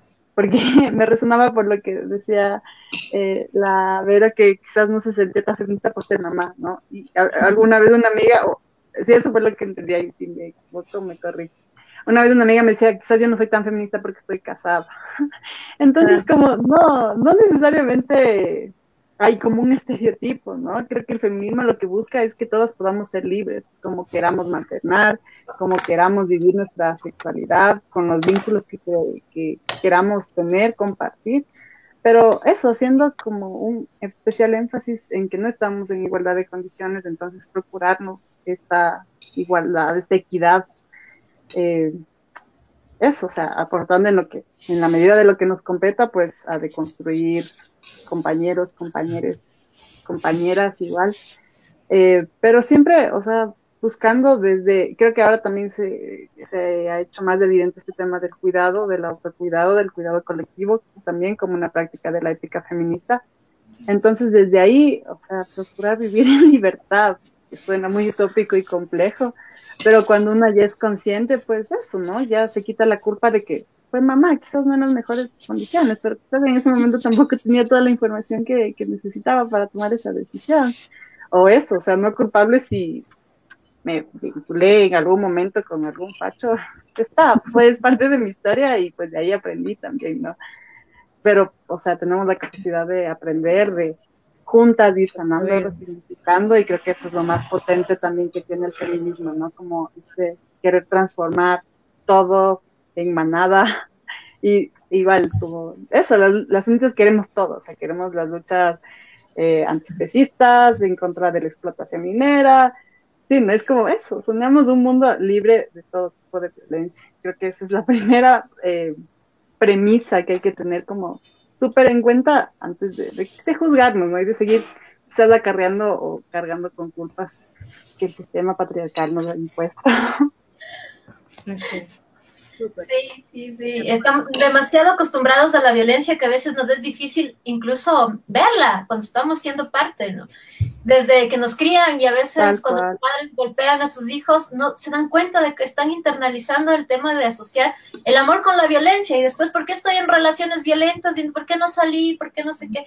Si es parte de, del todo, ¿no? La educación es sumamente violenta en nuestro país, entonces hay que analizar de dónde viene todo eso para también irlo cambiando, no es cuestión solamente de ver la punta del iceberg, que es, ¿no? Cuando ya nos pegan, cuando ya eh, podemos hacer la denuncia, porque además eh, la ley trabaja solamente ya en, la puntita del iceberg, y, y, no en todo lo anterior, qué es lo que pasa, ¿Qué, qué prácticas son las que están sosteniendo todo este sistema de violencia, por qué se da y es tan común empecemos a cuestionarnos eso también. Igual no romantizar nada, ¿no? A veces en, no sé, los colectivos, en las organizaciones sociales también hay violencia, también hay explotación, también hay todos los males del patriarcado. Entonces, ponernos, como pueden decir, las gafas violeta y las de arcoiris en, en todas nuestras prácticas. Porque ya, o sea, ya es suficiente con, con todas las historias de violencia que en algún momento de la vida hemos vivido, ¿no? Y en, y en ese sentido también creo que es súper importante escucharnos, porque a veces eso, ¿no? Una ya quizás logra ser consciente y quiere que la otra también lo logre, pero quizás para ella eh, ser, sanar, sea, no sé, escribir un libro, quizás no busque esta justicia legítima igual de todos los procesos penales, etc., etc. Y sanar para ella sea escribir un cuento, o sea, crear otra red de apoyo. Creo que eso es también importante, como buscar nuestras formas de justicia, ¿no? Y apostar por eso y acompañarnos en ese proceso y respetar los tiempos y los procesos, porque a veces también, o sea, no sé, las sobrevivientes de violencia hablan cuando sienten listas, no necesariamente cuando una dice como ya, no, es que tienes que de ley sanar. Creo que eso también es súper importante, como ir cayendo en cuenta, ¿no? Que que escuchar una escucha activa es súper poderoso para, para acompañar y acompañarnos en la vida en general. Y para una escucha activa, únanse a la comunidad del sapo, ya saben que Justo iba a decir eso, la importancia de... yo a Ale siempre he dicho la importancia de estos círculos de mujeres, eh, que nos escuchamos con empatía, porque vivimos tiempos distintos, como tú decías, Katy, o sea, eh, si algo es bueno del feminismo es que aprendemos a respetar y a empatizar, que cada historia es distinta. Quizás yo he vivido una cosa, quizás yo otra, quizás Katy otra, quizás Ale otra, y es bueno escuchar. Cuando yo entré a la comunidad del Sapo Azul, yo entré a escuchar, porque ya, yo ya me sentía que había superado una etapa de violencia psicológica.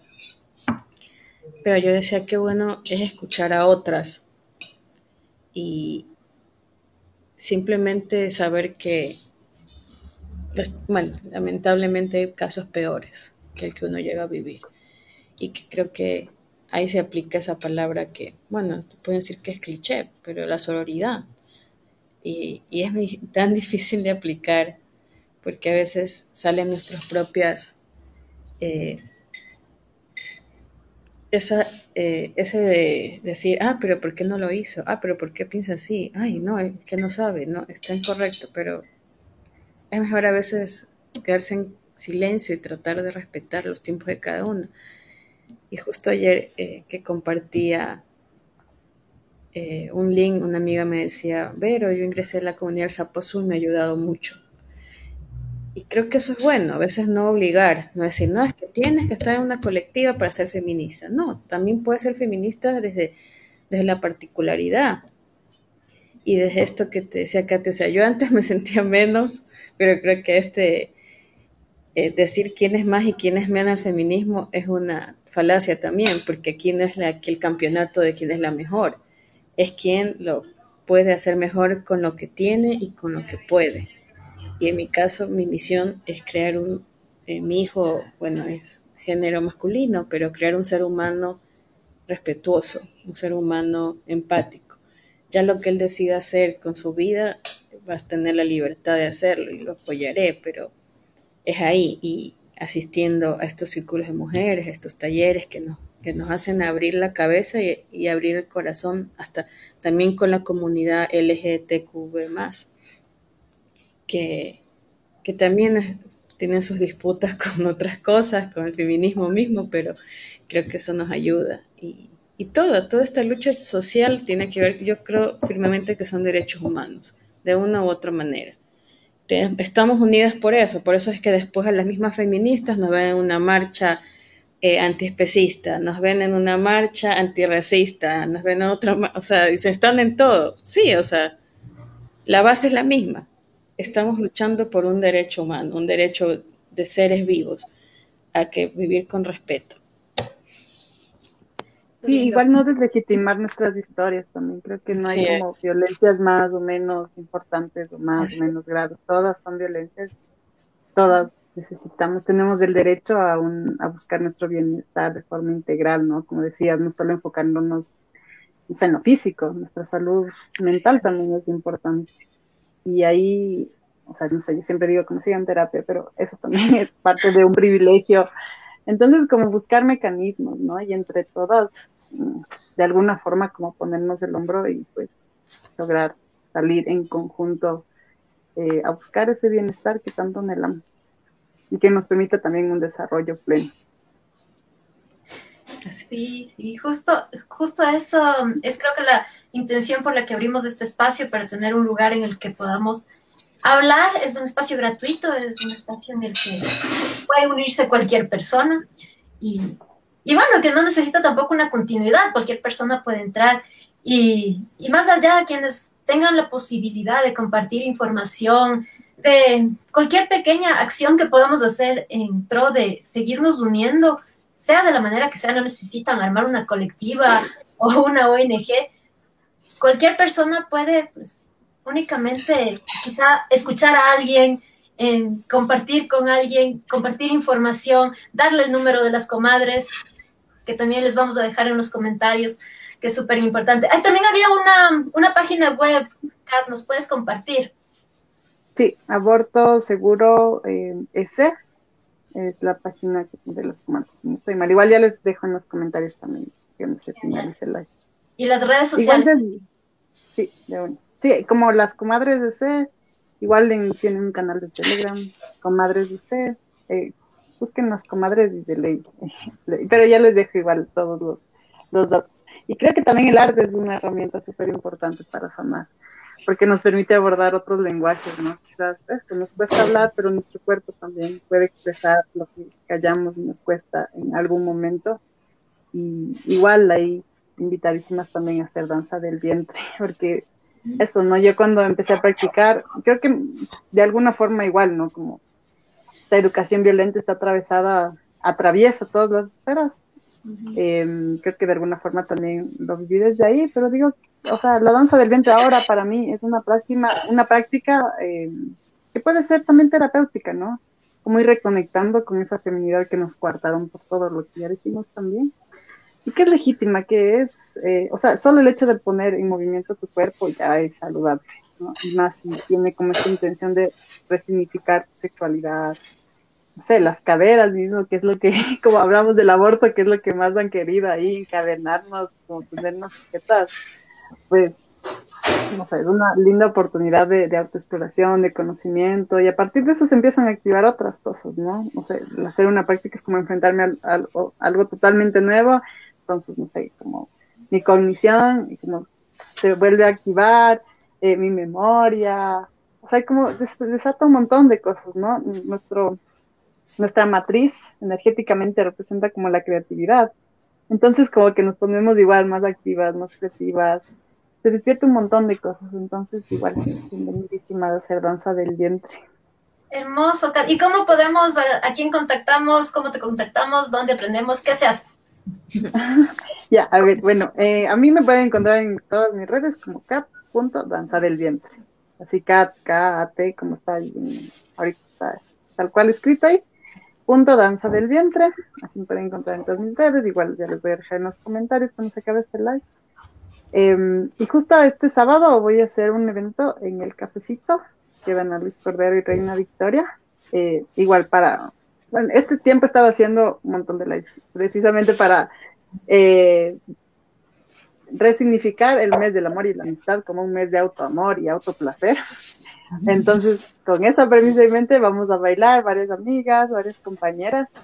Em, eso, como desde nuestros procesos, desde las herramientas que tenemos, eh, además, eh, también eh, como agradeciéndonos por el proceso que tenemos, ¿no? A veces queremos como llegar a una perfección así, y bueno, le digo como en las artes, pero eso también lleva tiempo. Entonces, como hasta donde tenemos, es perfecto. Esta frase recién aprendí este tiempo. O sea, ya tenemos herramientas, pues el irlas puliendo lleva un tiempo. Entonces, con eso en mente fue como que ya, chicas, vamos a bailar. eh, como una práctica, lo danza del vientre también es una práctica muy autónoma, ¿no? No es como la salsa, la bachata que necesitas de un otro para poder bailar bien. Es como ya depende de ti, de tu cuerpo. Eh, entonces fue como, vamos a bailar. Y también previamente, este evento va a ser a las siete y media en el cafecito. ya les voy a también el link del evento. Pero previamente también vamos a hacer un círculo de mujeres, igual yo, Ale, eh, pero bienvenidísimas. La idea es igual, como compartir, eh, no sé, compartir, vernos con muchas de, de, las chicas a las que les enseño, no les conozco, solo así hemos intercambiado virtualmente. Entonces me parece como re lindo compartir, resignificar también como este tema de, del automor, nuestras violencias también. No, no sé, no es un espacio terapéutico, pues no está pensado como tal porque se implica como otras condiciones, pero sí un espacio de compartir y de, de abrazar lo que somos, ¿no? Además de la resiliencia que hemos tenido en este tiempo tan complicado. Eso va a ser a partir de las cinco y media. Bienvenida, eso no es abierto a todo el público. Y después si se anima a quedarse al show, igual, bienvenidísimo. Qué verazo, qué bacán. ¡Cat! ¿Por qué no puedo estar yo en un círculo de mujeres? Porque quizás sería más oportuno que crees un círculo de sapos azules para que revalúen sus privilegios y cómo se han construido. Yo creo que los hombres siempre han tenido también los espacios, si no podemos ver en las papeletas de la última votación que había como candidata una mujer entre 10 y 15 candidatos más. Entonces, ya tienen muchos espacios, Apito. Y aquí te tenemos porque tenemos mucha paciencia y tenemos cierto aprecio, pero pues los espacios de mujeres creo que son súper potentes también porque permiten generar una, un, un, ambiente de confianza, de identificarnos con la otra, y como decíamos, de encontrar estrategias también para, para sanar, para estar bien. Por esa simple razón, creo yo. Gracias, Kat. Yo, de los comentarios de, que nos están poniendo aquí, bueno, les voy a dejar que sigan debatiendo ustedes, pero solo voy a tomar una pregunta. eh, Daniel, ¿en qué semana o mes un ser humano empieza a tener derecho a la vida? Y me permites que te conteste yo primero. primero vamos a definir qué es vida. ¿Unas células son vida? Pues sí, de alguna forma, pero el cáncer también son células. Entonces hay un espermatozoide también es vida. espermatozoide. Una vaca tiene más conciencia que un niño nacido, ¿no? No, no así de un feto, ¿no? Y aún así nos comemos a la vaca y estamos ahí protestando por la vida del feto ingeniero. Que, bueno, empecemos por eso, ¿no? ¿Qué es, qué vamos a considerar vida? No sé, ¿ustedes qué piensan de esta pregunta que nos hace Daniel? ¿Por qué no consideramos primero siempre la vida de las mujeres? Porque siempre, o sea, no aterrizamos en la realidad, que es una situación en concreto de una mujer que está atravesando por una situación X y se vemos en, en el futuro en lo que aún no es concreto. Y eso nos pasa en todo en la vida, siento, ¿no? Como que nos cuesta hacer, aterrizar en esta, en, en nuestro presente, ¿no? Entonces por eso hay la ansiedad de algo que es un futuro incierto o la depresión de un pasado que ya no está. Entonces creo que ya solo ahí haría énfasis, ¿por qué no regresamos a ver primero la vida de las mujeres y les preguntamos qué sienten, si sienten listas para afrontar una maternidad, que también el aborto es una opción. Creo que eso yo primero me pondría a analizar antes de si la vi, si, en qué momento la vida de un feto es vida o no. Cuando un cúmulo de células pasa a tener vida o no. Sí, me parece súper interesante lo que dijiste, Ale, de, sobre las células cancerígenas, por ejemplo, ¿no? Que son células vivas igual, pero que las rematamos con la quimioterapia y la radioterapia porque nos hacen daño, ¿no? Entonces, si partiéramos de que una célula es vida, pues no, deberíamos dejar que un montón de cosas estén ahí y hagan lo que tengan que hacer. Y no lo hacemos así. Eh, yo recomendaría leer este artículo que les voy a dejar igual ahí en, el, en, el, en, en la transmisión del abogado, donde hace justamente unas, unos análisis jurídicos y filosóficos de lo que está considerado como persona. Y normalmente, pues esto parte del hecho de haber nacido. Y yo ahí me, me sumo más bien justo, más que el tema de, de justificar o o comprobar científica o legalmente, claro, es ese tema de, hay una persona primero, que es la mujer, una persona ya con deseos, con sufrimientos, con intereses, que, que, tiene un plan de vida, que también tiene derecho, pues primero a, a, decidir ese tema, ¿no? Entonces tal vez nos estamos olvidando de, de esa primera persona con vida, con deseos, con intereses, con dolores también y con una circunstancia que le está, eh, eh, le, está llevando a esa decisión, o sea, está en una circunstancia particular que le está llevando a esa decisión. Entonces, creo que estuviéramos un poco más de empatía al entender los casos por los cuales las mujeres abortan, pues tal vez no viene un poco a discusión ese otro tema por ahí, sino que seamos empáticos los unos con los otros. Eso creo que es lo que más nos falta, nos hace ahora en el mundo. Claro, es que justo estas preguntas vienen de personas que buscan estas, estos argumentos, se podría decir, médicos, para tratar de preguntar la decisión que hace otro ser humano sobre su vida, sobre su cuerpo. Y creo que hay parte mucho esta sociedad, o sea, depende de la perspectiva que tengamos, si hablamos desde un ámbito filosófico, o sea, podrían decir que vida es lo que compartimos como sociedad, lo que aportamos como sociedad. Y bueno, podríamos demorarnos toda la noche a hablar de eso, pero yo creo que sería más importante preguntarle a, a este joven, hombre, no sé cómo se identifique, eh, él qué hace para tener una vida más productiva y no estarse fijando en lo que hacen los demás. eh, y sobre todo eso, cómo vive su sexualidad también, ¿no? Porque generalmente exacto. quienes juzgan no sé, no tienen como la fama de utilizar condón o de procurar de ser conscientes y responsables de su ahí. Ahí vamos de la corresponsabilidad, que es importante educarnos en eso. La corresponsabilidad, no si quieres tener, si quieres maternar, no es solo cuestión de una mujer. También debería ser una, una corresponsabilidad que debemos reeducar, que también es del hombre. O sea, si una de las dos partes no está de acuerdo, no te metas en la decisión del otro. Creo que es tan básico como eso. Y claro, hay mujeres que deciden ser madres solteras y está bien. Las que no, las que sí deciden tenerlas en pareja y está bien.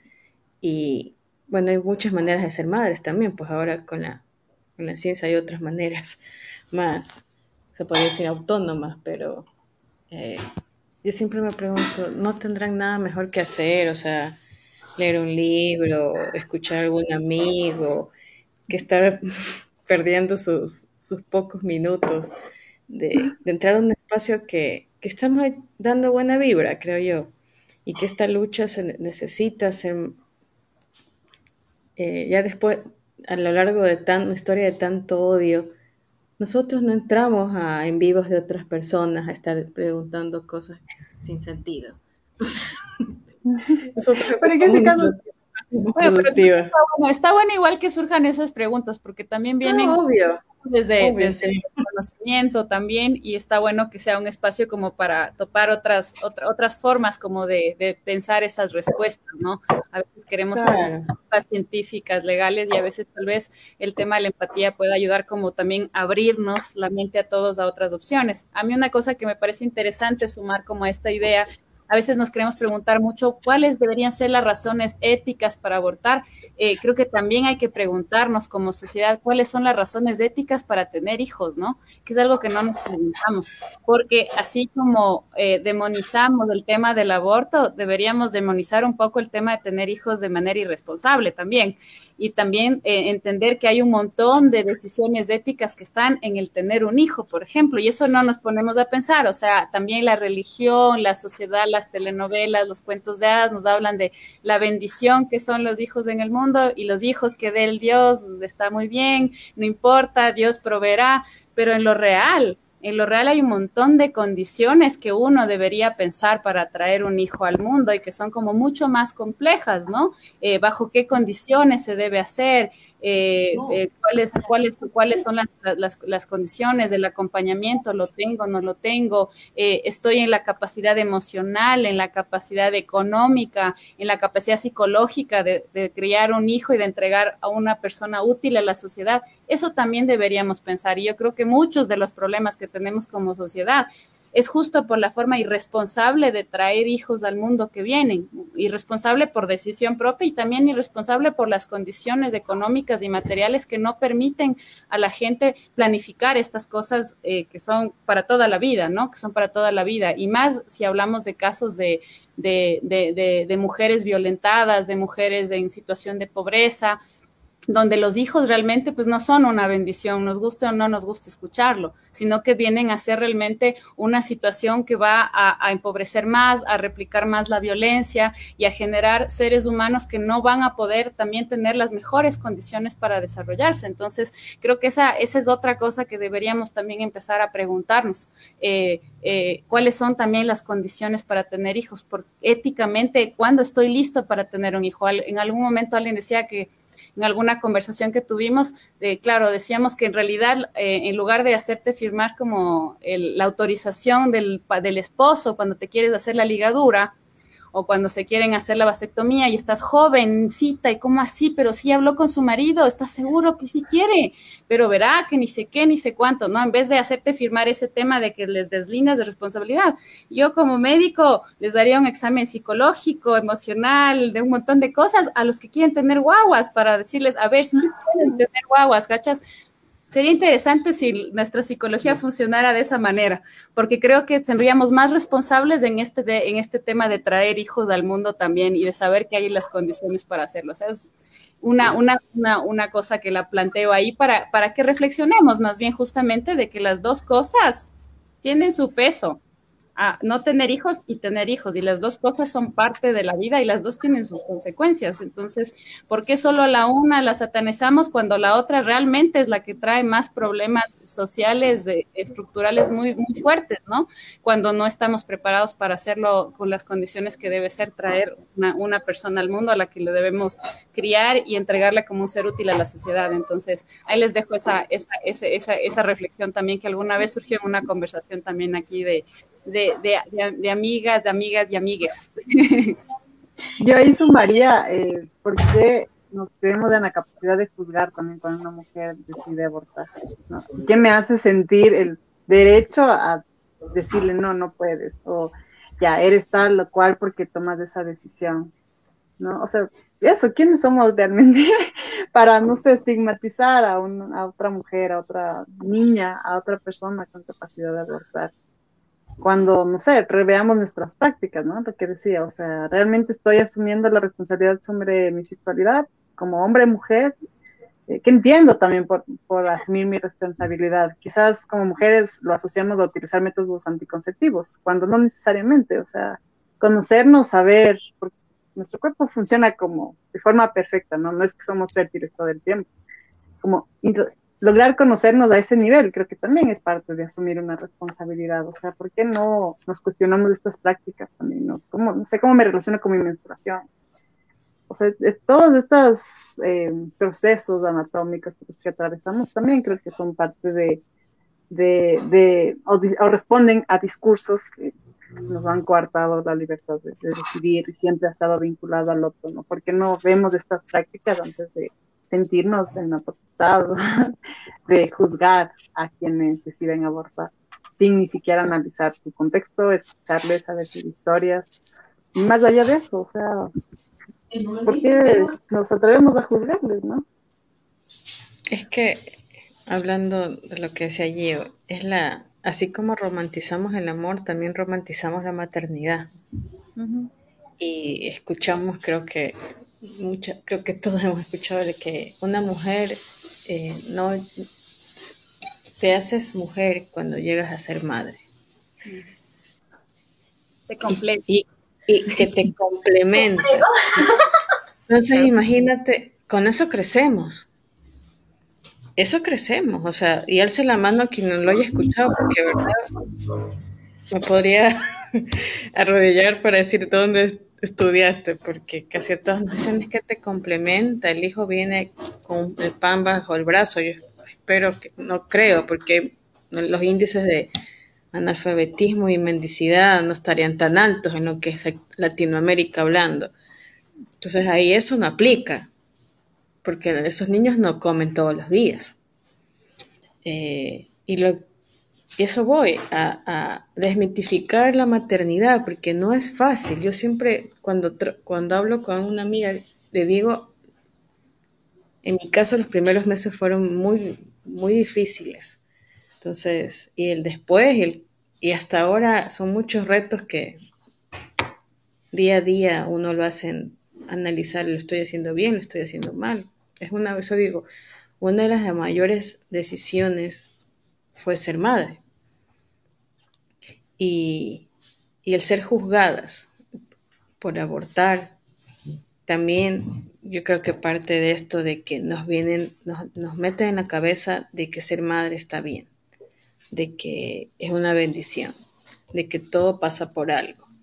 Eh, de, que ya, ya verás que ese niño, esa niña va a llegar a ser, no sé. Con el pan bajo el brazo el pan bajo el brazo y premio Nobel no sé de qué, pues, o sea, porque te pintan las maravillas y tú te caes comiendo el cuento y, no es cierto, o sea, eh, esa, creo que tenemos que activar esa empatía, pero de la crudeza de hablar de, de que no es así, de que podemos salir a una calle y ver cuántos niños quizás es verdad, no pidieron venir al mundo y lo hicieron y están aquí a sufrir y que quisiéramos que todas estas personas que se dediquen a juzgar hagan algo por apalar, apalar todas esas, esas, esas, cifras que siguen creciendo. O sea, porque hasta si decides solo tener un hijo, también te juzgan.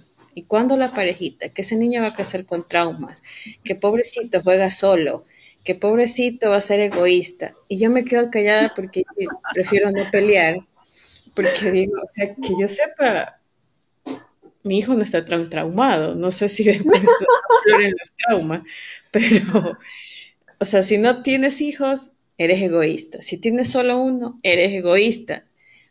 O sea, no, no, no, no, no hay... para todo hay etiquetas, o sea. Esa, siempre hay... ¿La de asesinas o las mamás luchonas? Exacto, entonces yo estoy en el medio de eso, pues imagínate, entre el uno y lo otro, o sea, no, te identificas ni con uno ni con lo otro, porque apoyas a las dos cosas, más o menos, pero eh, ahí partimos, que siempre es más fácil juzgar, y juzgar, eh, porque creo que cuando uno lo vive es más fácil, o sea, tristemente es más fácil empatizar, es mucho más difícil empatizar cuando no lo vives. Y ahí creo que radica lo que yo estoy aprendiendo desde esta pandemia eh, con este círculo de mujeres es escuchar, a escuchar eh, historias ajenas de personas que quizás nunca vaya a conocer en mi vida, pero que están ahí y legitimizar, como decía Katy, esto de no soy yo, no es mi historia, no son mis privilegios, pero es una realidad latente. Tu historia la respeto acompaño y te abrazo. Creo que lo que comentamos siempre, creo que las feministas abajo de un relato que, del que sea, o sea, del tipo de violencia que sea este abrazo. ¿Por qué? Porque no podemos sentirlo. Simplemente abrazamos ese dolor y lo acompañamos. Lastimosamente no podemos hacer mucho más que eso. Y, pero también por eso nos, nos juzgan, porque dicen que son hipócritas, que después nos estamos jalando de las greñas, pero bueno, siempre será más fácil juzgar. Y creo que ahí vamos en el camino de, de seguir sumando en, a lo que en esta sociedad que más nos construye para restar.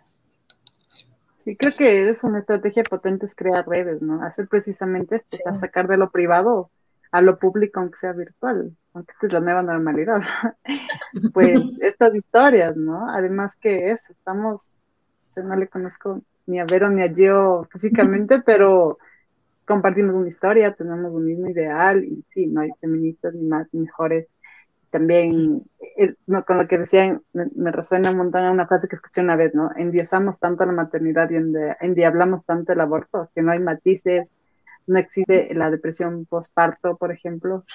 Y alguna vez decían como, ¿por qué eso los, los antiderechos y tanto les importa la vida no hacen mejor, no vuelcan sus esfuerzos a contener a las madres que, que tienen, o sea, como que pasan por estos procesos también porque, o sea, vamos a lo mismo, ¿no? Pues todas las etiquetas nos caen encima y sin pena hagamos lo que hagamos, decidamos lo que decidamos. Entonces ya, ¿qué más da? yo digo como hacer danza del vientre, o como, y de todas formas está ya deslegitimado una práctica artística, pues bueno, yo la voy a volver legítima haciendo como un, con un discurso además que tenga un fondo político, ¿no? Y esto creo que entender también como esta frase que es súper potente que lo personal es político y no ver la política como algo alejado de allá de quienes toman decisiones, ¿no? Sino con nuestras acciones, cómo nos expresamos, los límites que ponemos, con quienes nos permitimos compartir espacios o no, todo eso ya es político.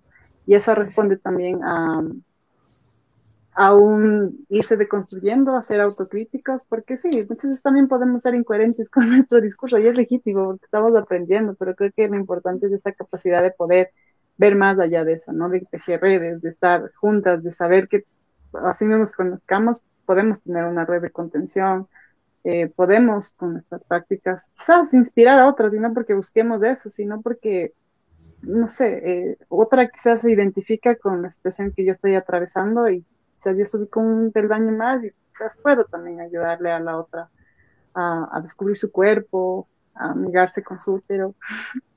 creo que eso también es súper valioso. Entonces sí podemos hacer un montón de cosas, creo yo, desde nuestras trincheras. Pues Muchas gracias. Y bueno, no sé, ya para ir terminando, conclusiones finales, Gio, algo ¿Algo más para decir? A ver, eh, yo para cerrar les voy a compartir unas informaciones que creo que es importante saber también para cerrar. Eh, primero, datos sobre Ecuador, para que sepamos. Creo que es súper importante, mujeres, hombres del Ecuador, que sepamos un poco qué es lo que está sucediendo también en política pública en relación al, al cuerpo de las mujeres. O sea, entender también las cosas que están sucediendo, porque es fácil como como que juzgar el tema de los abortos, pero estamos en un país donde no hay inversión para planes de prevención del embarazo adolescente, ¿no? también de, dónde vienen también muchas cosas, ¿no? Entonces queremos que, que, todo mágicamente funcione perfecto, pero no hay acciones concretas. Entonces no olvidemos, Ecuador, que tuvimos un plan familia Ecuador implementado en el 2015 por nuestro queridísimo eh, mencionado en la noche. vergüenza ese presidente Rafael Correa, eh, y que estuvo vigente hasta el 2017, ¿no? Un plan que buscaba retrasar lo que más se pudiera las relaciones sexuales en los adolescentes. Eh, a través, a través de, de pensar el tema de la familia un planzazo y eliminar por completo la información que se necesita eh, sobre derechos sexuales, derechos reproductivos, planes de, planes de contención. Eso pasó en nuestro país en, el siglo XXI. Y luego, eh, nuestro actual presidente también, una maravilla de hombre, que eliminó este plan, después decidió en 2019 ya no invertir nada, nada, cero, cero, cero dólares en prevención de embarazo adolescente. Se denunció este recorte presupuestario eh, que este recoste que obviamente iba a ayudar a, iba a evitar el incremento de gestaciones en adolescentes y, también para la ejecución de lo que es la ley de la erradicación y prevención de la violencia contra la mujer. El Ministerio de Salud tenía un presupuesto para este, este espacio de, de embarazo adolescente de 5.6 millones y en el 2020 se redujo a cero. Eso es, esas son las políticas que ha tenido nuestro país en los últimos años, ¿no? Y finalmente, a inicios del 2020, el gobierno asignó solamente 4.7 millones para la prevención de la violencia de género. El recorte respecto a los años anteriores era del 80%.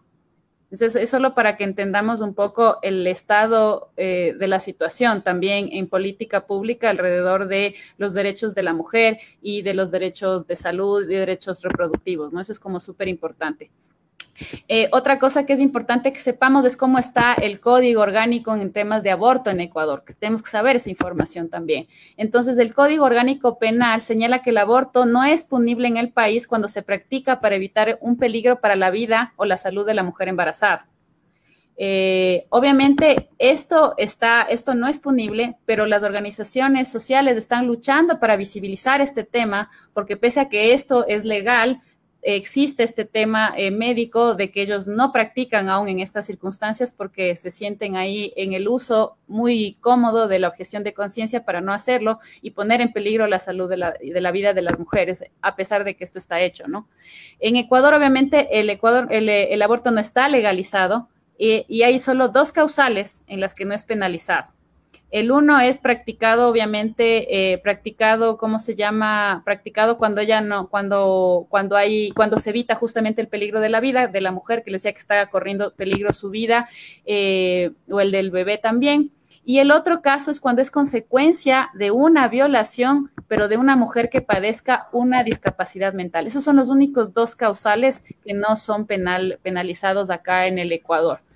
Eh, y pese a eso, eh, cuando se practica dentro de estas causas, ahí, sigue existiendo la violencia psicológica, la violencia moral, eh, sigue habiendo médicos que no quieren practicarlo, que se lavan las manos. entonces, vayamos analizando como ese tema, cómo está acá en el, en el Ecuador, ¿no? Y oh, una de las cosas también es como para contarles, es qué países, en qué países de latinoamericanos es legal el aborto. El aborto es legal en Uruguay, en Cuba, en Guayana, en Guayana Francesa, en Puerto Rico, en Argentina desde diciembre del 2020, que fue así el último, la último, el último gran hito después de una gran lucha de la marea verde de nuestras compas de, la Argentina.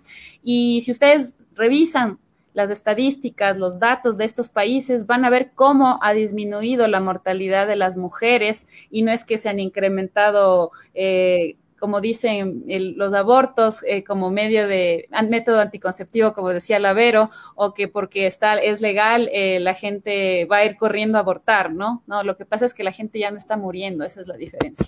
Y eh, los países, y hay países también donde en cambio está prohibido sin excepciones eh, y las penas son muy complicadas, eh, sobre todo en Centroamérica, El Salvador, Honduras, Nicaragua, República Dominicana, Haití, que son países además que enfrentan procesos sociales, económicos muy complejos, donde se está sumado a violencia hacia la mujer, hacia violaciones, y pese a todas esas circunstancias que se dan y además las circunstancias eh, sociales, los fenómenos naturales que viven, las tasas son son terribles. También revisen los datos para que analicemos un poco cómo está eso, ¿no? Y ya como unos datos finales, el 97% de las mujeres latinoamericanas en edad fértil en países donde el aborto está prohibido. Menos del 3% de las mujeres de la región viven en países donde el aborto es legal. Se estima eh, que en América Latina las cifras oscilan entre 5.000 y 10.000 muertes anuales. En algunos países donde lo, es más restrictivo el tema del aborto, eh, la prohibición de interrumpir el embarazo bajo cualquier supuesto convive con altos índices de violencia sexual contra mujeres y las penas por aborto duplican en muchos casos las penas por violación, para que entendamos también el contexto de la legislación en nuestros países. Eh, Haití es uno de los países que tiene los peores datos macroeconómicos y en desarrollo, y el aborto eh, que, es un tema que tiene que ver con, con, la sexualidad, es un enorme tabú. Hay ausencia de derechos reproductivos también allá y se suma la nula educación para la contraconcepción y hay una alarmante cifra de agresiones sexuales en este país, lo cual se visto agravado por las, por ejemplo, las catástrofes naturales que ha vivido Haití en los últimos años, ¿no? es uno de los casos así más, más, más tenaz. Paraguay, que es otro país que, tiene prohibido totalmente el tema del aborto, eh, registra el índice de embarazo infantil más alto de la, región. Uno de cada cinco embarazos se da en adolescentes y muchos de ellos son productos de violación. Obviamente que no se permite la interrupción del embarazo, ¿no? Como para que lo tomen en cuenta. El aborto clandestino fue la principal causa de mortalidad materna en el 2018 para que le tomen en cuenta. En Brasil se calcula que cada minuto aborta una mujer pero allá la legislación en lugar de avanzar está retrocediendo, lo cual está poniendo en peligro la vida de muchísimas mujeres. En Chile, el 51% de los médicos del sistema público se declaran objetores de conciencia a la hora de practicar abortos por violación. El 51%.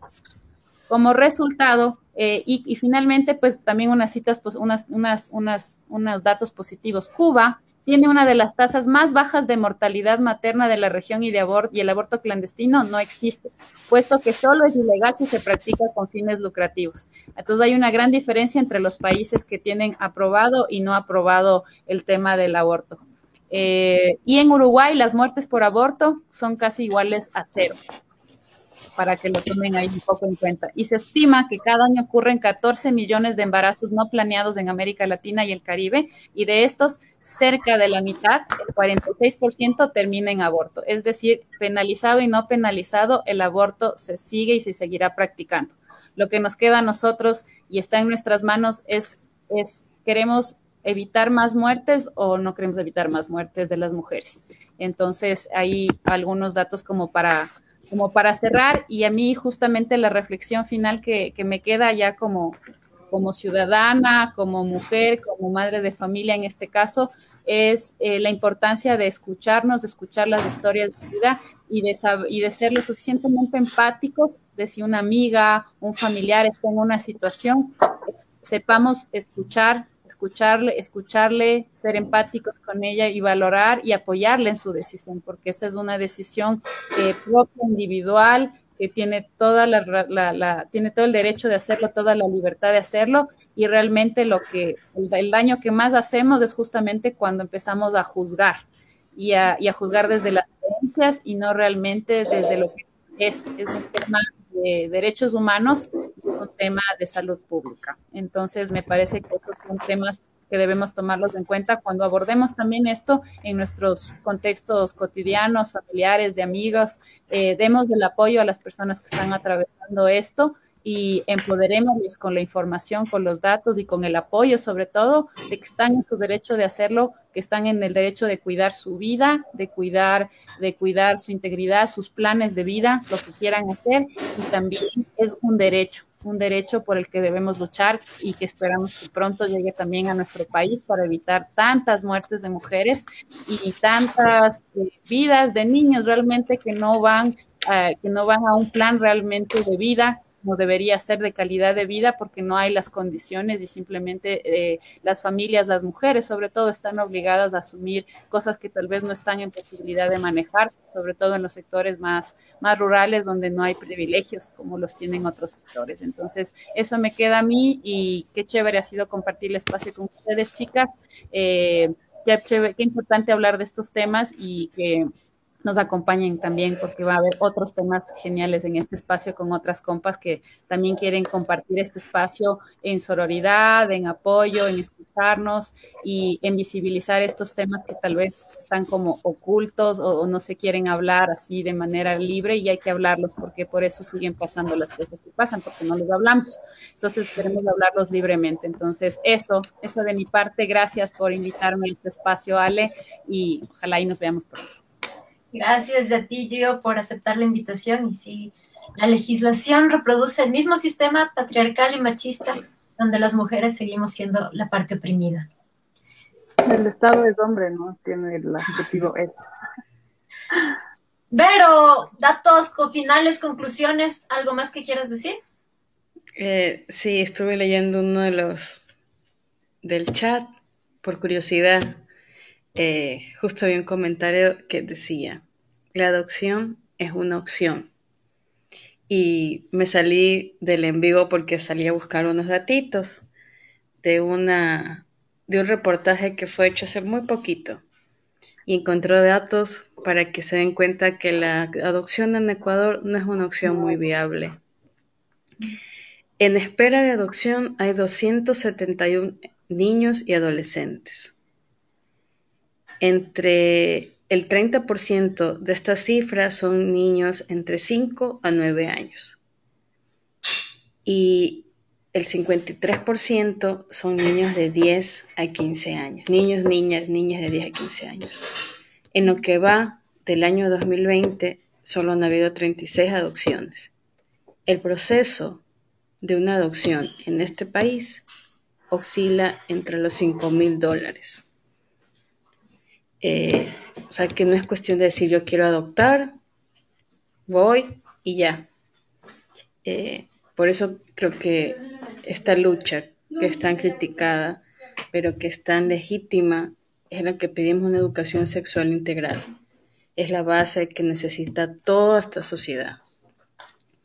Una educación que no satanice, que no juzgue, eh, para que entiendan que, que el aborto no es una cuestión de, de que está bien o está mal, es un derecho, es un derecho humano. Un derecho que tenemos todas las mujeres o, cuerpos gestantes. Y que abramos un poco bastante la cabeza y mucho más el corazón para no solamente buscar razones biológicas, científicas o las que querramos eh, basar nuestros comentarios o testimonios, sino que cada quien vive su, su lucha diaria de otra manera y que si una mujer decide abortar, no es un proceso de un sueño de color de rosa. Eh, y, así y así lo fuera, es una decisión propia. Creo que nadie está, tiene el poder de decir si está mal o no. Y un gusto, como decía Gio, eh, un gusto Gio, un gusto Katy, bueno, Ale, siempre es un gusto escucharte de alguna u otra manera y agradecida, siempre estaré agradecida de, de haberlas puesto en mi camino y que en este caminar nos encontremos, esperemos en algún momento. Un abrazo fuerte y, ahí estamos. Muchas gracias, Vero. Qué chévere que pudiste encontrar estos datos súper importantes, ¿no? También no es solo cuestión de decir, adopten, pues ahí están los Como si estuvieran en galería, usted coge el que le gusta y se lleva. No es así. Katy, por favor. Digo, Kat, por favor. Conclusiones, yo quiero, más decir? Sí, sí, yo quiero como aterrizar más a lo, a eso, ¿no? Desde los afectos, todo esto que hemos estado hablando, porque a veces el aborto, las violencias, se ven como algo muy lejano, ¿no? Como quizás no me va a pasar y además todo este discurso de los números que es súper válido porque nos ayuda a dimensionar en lo real y en lo concreto, pero creo que estas otras voces también son necesarias y por eso quiero compartirles un par de poemas que son parte de un texto que se llama El Archivo Rojo. Eh, no, bueno, hay varios textos. el que les voy a leer se llama Hoy elijo contarlo, es de las compañeras socorristas de Red. Es un texto que lo pueden googlear y tiene un poema súper lindo. Igual hay el archivo rosa de las socorristas, que también súper lindo. Entonces les voy a leer dos poemas de Hoy elijo contarlo y un testimonio también de un fanzine que dan las comadres. Eso, como para ir aterrizando en lo, más, en lo más personal, ¿no? Eh, este poema se llama, eh, bueno, dice así. Mi mamá tuvo ocho hijos, sin pensar en sí misma. Otra vez, otro hijo. ¿Qué habrá sentido cada vez? para que ahora me diga, no dudes, no tengas hijos si no querés. Lo que debes haber llorado para decirme es lo que me libera eso. Mi mamá no abortó y anduvo llorando su vida sin poder consolar.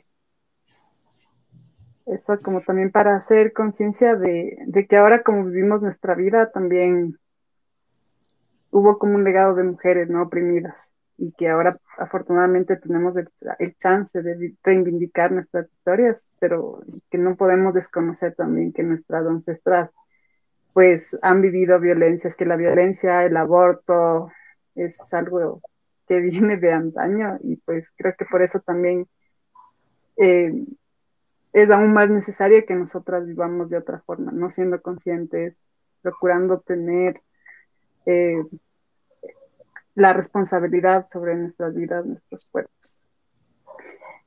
Otro poema dice, ¿qué dirán mis amigas? Pienso mientras limpio la casa y el angelito moral que me pica los senos. ¿Qué dirán si les digo que aborté? ¿Hasta dónde puede este cuerpo que conozco, que me muestra más acá de estas mañanas? Este fuego tenaz que me cruza en la noche, que me quema los bordes de la herida y descubre ceniza del hueco entre mis piernas. El relato y la calma van subiendo despacio por pensar con, la prisa, con la brisa, que repara mi boca. No hay nada que yo tenga que explicarles. Hondo suena y tan claro que no quiero ser más. Este, estos textos, como les digo, son de el texto producido por el, el colectivo la red de acompañantes de Argentina, Socorristas en Red, se llama Hoy elijo contarlo. y les voy a leer un texto, un testimonio, una carta que, pueden encontrar en un fanzine que igual eh, realizó la red de acompañantes de las comadres, igual acompañan abortos con medicamentos aquí en Ecuador. Este texto eh, fue creado eh, de las voces de otras mujeres, o sea, no es la historia de alguien que, escribió toda su historia, sino como que se tomó relatos de varios testimonios y que a la final es esa nuestra historia, ¿no? En algún momento todas nuestras historias se entrecruzan en algún punto porque todos estamos en este sistema que de alguna forma sutil, no sutil, de forma simbólica, eh, física, psicológica nos ha violentado. Y es una carta, dice, yo crecí con miedo a quedarme embarazada. En mi casa siempre me dijeron que si mantenía relaciones sexuales con alguien, eso iba a pasar. Y pasó.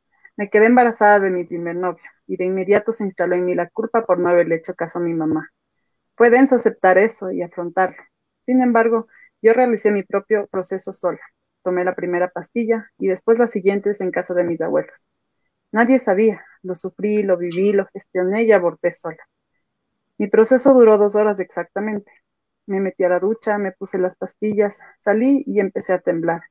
Mientras mi familia salía a almorzar pensando que tenía cólicos. Yo vomitaba tenazmente. Nunca había vomitado de esa manera en mi vida. Después de todo, me sentí tan mía, tan sabia, tan inteligente, y me apoyé por primera vez. Conscientemente me dije, qué bacán que eres loca, lo hiciste y mandaste a la mierda lo que te dije. Hermoso, gracias, gracias, Katy. Eso, y invitarles también, hay un montón de textos de las diversas redes que acompañan en Latinoamérica en las comadres, en esta página de Aborto Seguro ese, hay tres fanzines que igual creo que nos pueden ayudar un montón para ir deconstruyendo nuestros prejuicios, las cosas que aún nos conflictúan también, porque todos tenemos ahí nuestro pedacito de patriarcado que deconstruir. Entonces, igual, para que se pasen a ver, creo que nos ayuda a generar esta sensibilidad, además de escuchar los datos que sí son antes nos cabrean, pero creo que esto también genera otras sensibilidades. Entonces, más bien, creo que em, agradezco este espacio, agradezco por poder poner este tema también sobre la mesa y les invito a ser empáticas, ¿no? A escucharnos. Quizás los silencios también pueden hablar y no necesariamente los, les prestamos atención. Entonces, acompañar desde donde mi amiga, mi compañera, mi hermana, mi mamá lo necesita. Gracias. Y bueno, yo para cerrar también diría, una mujer que aborta no es mala, no tiene nada que ver, insisto mucho en eso, la manera en que llevamos nuestra vida sexual con la calidad de personas que somos. Una mujer que aborta está en todo su derecho, aunque la ley todavía no lo apruebe así. Y por último, las mujeres abortamos y no les estamos preguntando si lo vamos a seguir o no haciendo. El asunto es si es que va a ser legal o clandestino, como bien ya lo hemos dicho en este encuentro. Y bueno, muchísimas gracias a todas por sumarse a esta iniciativa. Eh, me encanta estar acompañada porque casi siempre estoy yo solita, ya me han dicho que doy misas, sí, ya nos dicen brujas, sí, ya. ahora tengo, tengo acólitos, qué lindo. Muchas gracias esta vez. Esta vez eh, no ha sido yo la que está hablando y eso me encanta. Así que espero que, podamos seguir encontrándonos en este espacio. Muchas, muchas gracias. Y bueno, para despedirme, eh, yo lo que quisiera es que cada quien pudiera contarnos sus proyectos, sus emprendimientos, cualquier cosa eh, que, quisiera difundir más allá del tema, cualquier cosa que nos apoye, así como mujeres que casi siempre estamos tratando de salir adelante y estamos buscando las formas de hacerlo. Así que me gustaría que en este espacio lo pudiéramos hacer así. Eso, Gio. A ver, bueno, a mí me gustaría compartirles un poco de, mi proyecto de pandemia. Eh, eh, yo soy artista titiritera, pues, y yo creamos una, una, serie web que la hacemos aquí desde la casa que se llama Las Beatas Online. Pueden buscarnos como me las Online. Yo la había visto, me encanta. En Instagram, en YouTube. Eh, pues ahí son, son dos, dos, dos, mujeres maravillosas de la tercera edad, de los sesenta y piquito, pues que están viviendo la pandemia desde esta casa donde yo estoy y nos cuentan un montón de aventuras llenas de humor para disfrutarlo en familia, para disfrutarlo en la noche. Pueden en el YouTube verse todos los episodios que tenemos, son como 26 ya que hemos trabajado desde abril del año anterior. Ahora nos dimos cuenta que hemos hecho bastante. Y bueno, es un proyecto que, que nos llena así full de, de, gusto porque realmente nos ha sido un proceso también sanador para nosotros de poder a través de los títeres eh, explicar todo lo que estamos viviendo también en pandemia nosotros aquí como familia. Esto lo hacemos como familia, lo hago con mi esposo, mi hija, mi, mi hijastro, digamos, y mi mamá y el, y el vecino y los que nos pueden ayudar se suman a la serie. Entonces es un trabajo ahí en, en colectivo bastante interesante que hemos trabajado, así que les invito a que, a que vean la serie.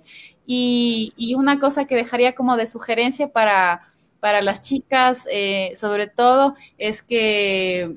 Eh, pensé en este tema del amor propio que lo mencionó la Kat también. Yo también en, febrero estuve pensando mucho en eso, que el primer amor de la vida que uno debe tener es uno. Y entonces les invito mucho pues a, trabajar en ustedes, a trabajar en ustedes, en, darse un tiempo para ustedes.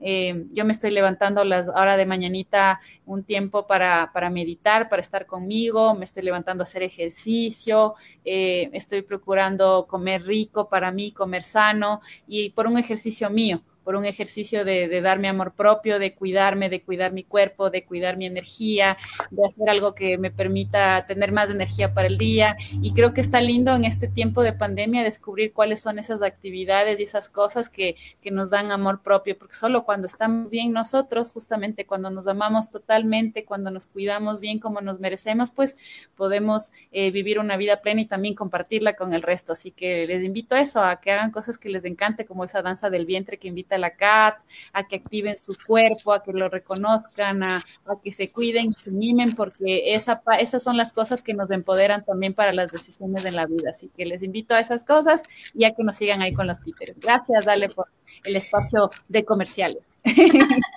Gracias, tío. Vero, ¿tú qué nos cuentas? Bueno, eh, por ahora el proyecto más cercano es, y ese mismo se viene el 8 de marzo, que como red feminista estamos trabajando algo muy bonito, tanto para las que pueden marchar como las que no podemos y tenemos que estar en casita. Eh, una reunión virtual esperamos que sea un abrazo en esta época tan difícil que es para todos, para todos. Eh, eso, eh, que en la ciudad que estén traten de buscar algún, alguna red. Eh, claro, todo eh, lo personal también es político y creo que eso nos hace, nos motiva a unirnos en colectivas, en redes. Y a mí me ha servido muchísimo encontrar un por qué, para qué y con quién y con quiénes. Eso, eh, yo pertenezco a una colectiva, soy guayaquileña de nacimiento, pero vivo en muchos años en Riobamba, milito con la colectiva riobambeña, que si están por ahí mis compas, un abrazo muy fuerte porque eh, las considero ahora mis hermanas y espero que cada una de nosotras encuentre en el feminismo hermanas, eh, que tejiendo esta red tan, una red tan fuerte que no dudemos de asumir decisiones, aunque cuesten un poco, aunque incomoden a la sociedad, pero para eso estamos. Y esperar el 8M con muchas ansias eh, para las que puedan abrazar, bueno, no se abracen porque tenemos que mantener la distancia, que podamos acompañarnos en la marcha y las que estemos en la virtualidad ahí, alzando nuestra voz, nuestros brazos y el corazón, porque eh, son tiempos duros. Y qué bueno verlas y escucharlas. Ahí voy a estar viendo eh, tu canal de YouTube, Gio, seguramente. Y viendo lo de Cat, el baile del viento, que me parece increíble todo. Todo el arte eh, motiva, el arte sana. Gracias, Vero. Kat. Eh, a ver por dónde empiezo. bueno, eh, como bailarina de danza del vientre, igual en pandemia, pues nunca me imagino, pero empecé como a hacer este rol de profe y ha sido súper gratificante también ver cómo las mujeres a partir de, de, este, de este compartir más horizontal, terapéutico, pues van descubriendo, ¿no? Entonces, bienvenidas a recibir clases. Eh, no sé, yo sé con este lema de danza del vientre para todos, eh, y literal, como soy muy flexible, eso, ¿no? Entendiendo que todas tenemos diferentes contextos, y eso para todos también incluye a las niñas. Em, y antes de que me olvide, tengo que decirle a la Jack que soy fan de las Beatas, porque me acuerdo que fue de las, eso, de las el contenido que empezamos a consumir cuando empezó la pandemia. Y recuerdo claras de que cuando les empiezan a lanzar a la gente así como, Shuncho, ¿por qué no te pones la mascarilla donde es? Ah, ah, no sé, amo, amé. Entonces, gracias yo también por, por ese contenido. Y ahí comparto un montón. Cuando una empieza a descubrir ese amor propio y sus potencialidades, o sea, una se vuelve más creativa, una se prioriza, prioriza sus sueños y puede parecer, o sea, sonar muy, no sé, hippie o así, pero o sea, es como que todo se va despejando, ¿no? Te vas encontrando con gente que justo resuena con tu proyecto, eh, eso, ¿no? Con la creadora del contenido que te gusta. Entonces, eh, sí, alentarles eh, a fomentar esas actividades que les generen bienestar. En ese sentido, igual, con la pandemia, em, empecé a hacer clases de, antes les decía condicionamiento físico, ahora es fortalecimiento integral. Son rutinas de pilates, yoga, meditación, que les ha ido Em, conjugando y adecuando a mis necesidades como bailarina, ¿no? Y entendiendo también que este fortalecimiento del cuerpo también es integral. O sea, cuando uno hace ejercicio se queda como tan extasiada. Entonces ahí meditar cinco minutos es como que te ayuda a llevar el día de otra forma. Entonces también hago clases de esas, bienvenidos si se quieren unir.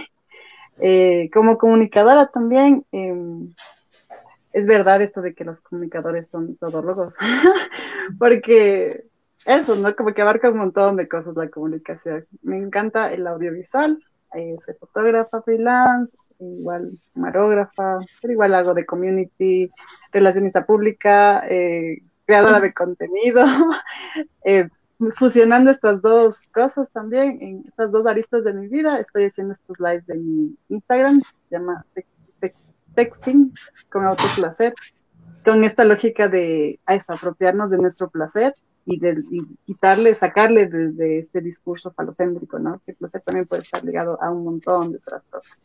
Y que sextear, que para quienes no sepan, sextear es como está, es el nombre se le dio a esta práctica de intercambiar contenido íntimo con otra persona, en este caso por vías virtuales, pero, o sea, ya engloba como cualquier medio. Pero que esta práctica igual es legítima, que hay que ser cuidadosos, procurar nuestra seguridad como toda práctica. Entonces, invitadísimos también a, sextear los jueves a las nueve y media de la noche por eh, Instagram, que como les dije, pueden encontrarme como cat.danza del viento. Y igual, ¿no? Eh, he estado, mi, me he desarrollado sobre todo como desde lo profesional con organizaciones sin fines de lucro, ONGs, eh, instituciones culturales, artísticas, pues he aprendido también a hacer la comunicación desde lo comunitario, un enfoque feminista y pues ahí para lo que necesiten, no sé, talleres de fotografía, lo que sea. como que súper abierto también a eso, el diseño, o sea, todas esas cosas se me dan. Y si de ahí de alguna forma también puedo aportar es bienvenidísimo porque ahora estoy, empecé a seguir una maestría, de algún lado tiene que pagar esa maestría y es una maestría de eh, diseño y producción multimedia, entonces pues apostando ahí a aprender nuevos saberes y que implican como todas estas dinámicas que ahora estamos teniendo con estas nuevas tecnologías y dinámicas de la comunicación. Eso. Gracias y felicidades a todas, todas siempre estamos metidas en una cosa y otra y así, eh, y combinando como la Gio mientras hace sus cosas, increíble. las mujeres, obviamente las mujeres. y bueno, el Saponcio también se va, va a hablar de sus emprendimientos. Sí, yo soy TikToker. Búsquenme como Saponcio Falocracio. Bien, bien. Yo ya he visto un par de TikToks ahí, Saponcio. Vamos a dar unos consejos comunicacionales con la Cat, o no? Para mejorar. las chicas de las chicas de la comunidad del Sapo manejan las, las redes. Ellas también se encargaron de todo eso, así que sería genial si nos quieren ahí dar algunos tips y cosas. Muchísimas gracias.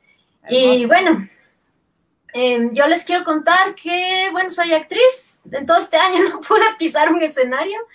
Y, por lo visto la cosa va a seguir así un buen rato, la, situación está bien fea, así que por el momento me dedico a la psicología como psicóloga independiente, soy psicóloga comunitaria y trabajo principalmente con mujeres, con mujeres que han estado en una relación con un sapo azul como este. Y bueno, muchísimas gracias, gracias también a quienes nos están siguiendo. Les cuento también que la red eh, Sororidad este está haciendo una serie de conversatorios los días domingos. Este domingo van a hablar sobre sexualidad y alimentación y los trastornos. Va a estar súper interesante. El siguiente domingo voy a estar yo ahí hablando de lo de siempre, amor romántico. Así que también les espero por esos espacios. Un abrazo a todas. Gracias a quienes nos están viendo, a quienes compartieron, a los que nos verán después. Les dejaremos de ahí toda esta información en los links, en los comentarios para que lo puedan revisar. Y pues les espero en la comunidad del Sapo Azul. Muchas gracias. Las necesito para cambiar el mundo, así que vamos juntándonos, cada vez somos más. Qué lindo sabernos juntas. Un abrazo, cuídense mucho. Chao. Chao. Chao.